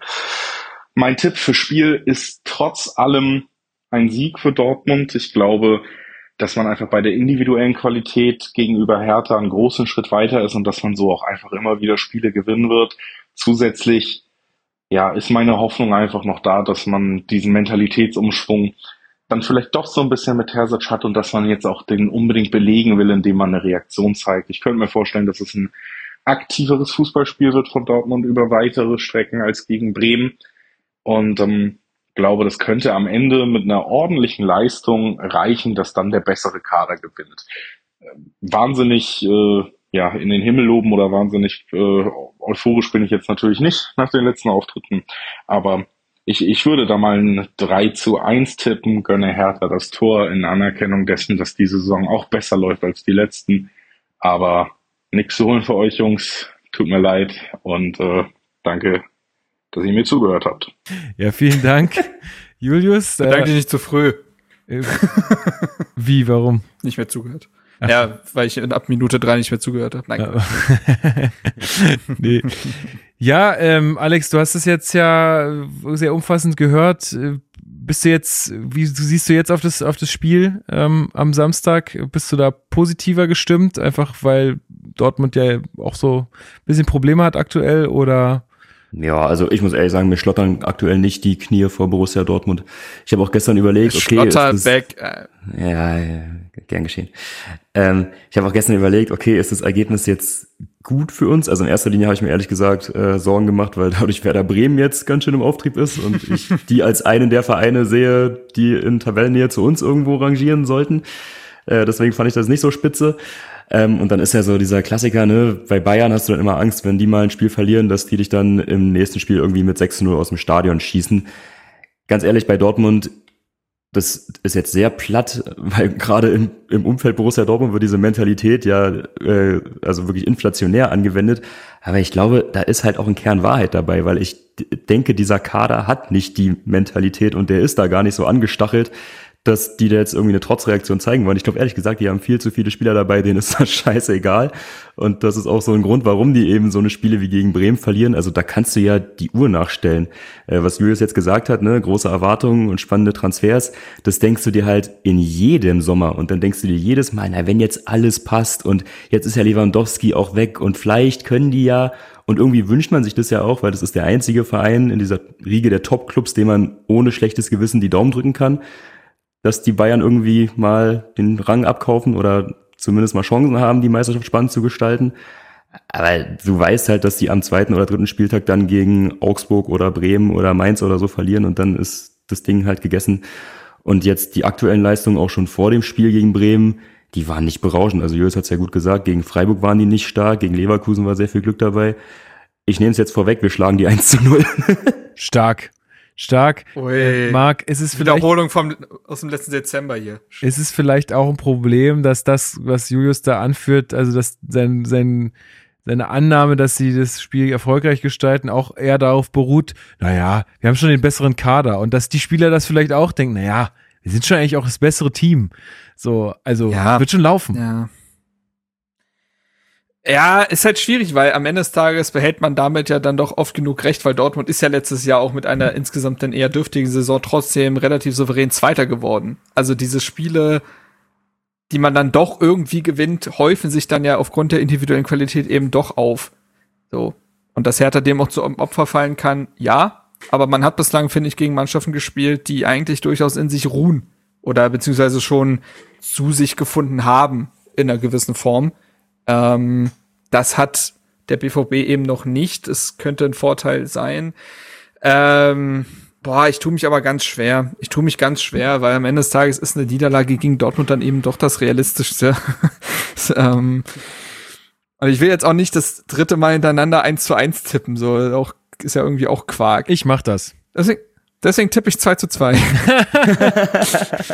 ja, gut, okay. Nee, aber äh, ja, ich, ich weiß nicht, man muss, glaube ich, echt einen Appell an das Umfeld schicken, was ja die Mannschaft aktuell auch eben super unterstützt. Also ich glaube jetzt sowohl, also in jedem Spiel bislang war es ja so, dass die Mannschaft dann, ob äh, Heim oder Aussetzt dann in die Kurve kommen konnte und sie wurden wirklich, ähm, ihnen wurde Mut zugesprochen und äh, sie wurden motiviert und es wurde Geschlossenheit demonstriert und ich glaube wirklich, dass jetzt gerade ist so eine, ich sag mal, einfach vom Ergebnis her ein, so eine gewisse Trockenphase gibt, woher der jetzt mal einfach ein paar Wochen durch die Wüste watscheln muss, aber, aber das Paradies, das kommt schon. So, ähm, es ist, aber es kommt halt noch nicht jetzt und es wird vielleicht auch, oder wahrscheinlich, je, je nachdem, wie man sieht, auch noch nicht gegen Dortmund kommen. Und es ist natürlich bitter, dass dann auf so einer Partie danach gegen Augsburg schon wieder Druck irgendwie ist, weil man dann das erstmal wirklich diese, ich sag mal, einfach von der auf dem Papier das erstmal die realistische Chance hat, drei Punkte zu holen. Ja, aber man muss sich jetzt wahrscheinlich noch gedulden. Ähm, aber wenn, aber wenn Hertha jetzt das dritte Mal in Folge so eine Leistung zeigt, wie jetzt dann halt gegen Frankfurt und Gladbach, ja, dann ist das, glaube ich, auch schon wieder ein Gewinn. Ja, das stimmt. Da, so muss man, so muss man das angehen. Auch mein, also ich war heute noch äh, mit der Familie irgendwie kurz oder bei der Familie kurz brunchen und dann kam auch mein Onkel und meinte, ach, du leidest ja auch gerade schon wieder, ne, mit Hertha. Und dann meinte ich, na, hast du die Spiele gesehen? Und er so, nee, ehrlicherweise nicht. Ich habe nur die Ergebnisse ja, gesehen. Ja. Und mhm. dann meinte ich, naja, und genau das ist halt der Punkt. Wenn man die Spiele gesehen hat, dann leidet man eigentlich gar nicht so doll, sondern dann ist es eigentlich, ist man da eher noch ganz entspannt. So. No. Ähm, das ist so ein bisschen der Unterschied. Gut. Dann äh, würde ich sagen, machen wir hier, können wir die Folge hier rund machen. Äh, Alex, wir hatten ja abgesprochen, dass wir äh, einen Song auf die Playlist setzen, aber der, der passt natürlich jetzt nicht mehr. Oder wollen wir trotzdem ja. raufnehmen? Ich habe auch eine Alternative. Ja, ja, auch schön. In, in okay. petto. Gut. Ja, also, so, wollen wir uns den dann aufheben? Wir heben den auf. Der nächste, okay. Das okay, kommt noch irgendwann zustande, sollte. versprochen. ja, ich komme auch mal so ein bisschen mehr nach da unten. Mhm. Äh, aber ja. Ja, ähm, nee, ich habe mich inspirieren lassen von ähm, dem Text von Luis, den wir schon eingangs erwähnt haben ähm, in der Freunde oder auf der Website der Freunde, ähm, weil da ging es ja auch um äh, den Marius Müller-Westernhagen-Song äh, Ich bin wieder hier und habe dann überlegt, welche Lieder gibt's denn noch, die quasi zu Kurvenzwecken umgedichtet wurden und äh, wo das Original sehr schön ist. Und äh, Shakira. Das, das, irgendwie habe ich Angst. Was? Doch, da gibt's ja nicht oder irgendwie. Du, oder kenn, ja. Da gibt's doch, es gibt doch einen Shakira-Song, glaube ich, der auch äh, oder irgendeine so Melodie oder so. Und es gibt äh, die Liverpooler, Liverpooler Kurve, die One Kiss von Dua Lipa singen. das ist auch überragend. nee, äh, da übrigens die Geschichte, weil Dua Lipa den Song performt hat, als sie die Champions League gewonnen haben im Stadion ah, damals. Okay. Und, Exakt. Äh, deswegen ist das jetzt so ein Song in der Kurve geworden. Ja. Nee, ich habe mir einen, äh, einen äh, sehr viel älteren Song äh, ausgesucht und ich finde das Lied halt auch in der Kurve sehr schön und irgendwie hatte das auch Hochkonjunktur in meiner ersten Dauerkartensaison. Das war äh, 2010, 11. Das ist das äh, Hertha WSC, schalalalalalala. ähm, das ist einfach ein herausragender Text. Manchmal muss es auch simpel sein. Ja. Ähm, lässt sich auch mit dem fünften Bier noch sehr gut mitsingen. Ähm, und das Original ist äh, von Kaoma Lambada passt auch sehr zur Sommerzeit, kann man jetzt zu späten Sommerabenden auch nochmal äh, in die Bluetooth-Box reinscheppern. Das, kann ich sehr empfehlen. Das Original von 1989 packe ich raus. Exakt. Okay? Sehr ja. gut, alles klar. Gut, das ist doch schön. Ja, dann, ähm, ja, war doch eine, das war doch mal wieder eine schöne Folge, fand ich. Ähm, also ich hatte, ich hatte Spaß, auch euch zuzuhören, ähm, weil ich, wie gesagt, ja. Danke. Nein, aber äh, wie das ist, wenn man das Spiel jetzt gar nicht so in voller Länge nochmal gesehen hat, dann fällt es mhm. einem ja selber ein bisschen schwer, das auch einzuordnen. Äh, ich bin einfach froh, dass, ähm, dass es jetzt irgendwie fußballerisch in die richtige Richtung läuft. Und ähm, ja, freue mich auch schon. Ich fand es gut, dass du es gesagt hast. Ich freue mich äh, auch schon einfach auf das Spiel gegen Dortmund, obwohl ich das jetzt nicht gucken kann, äh, vermutlich, aber ich freue mich trotzdem drauf. Können ja den Satz von Marc Oliver Kempf nach dem Spiel zum neuen Motto machen. Heute fühle ich mich nicht als Verlierer. So, so ist es. Das muss man Fand so ich einen sehen. schönen Satz. Ja, finde ich auch einen schönen Satz. Das ist echt cool. Geil.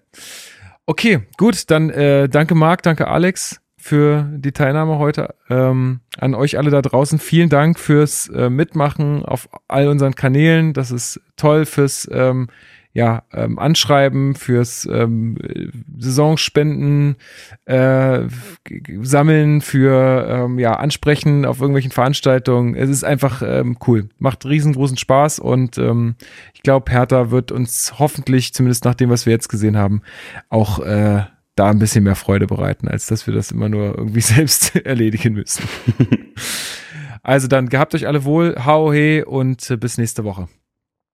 Hau he. Ciao. Das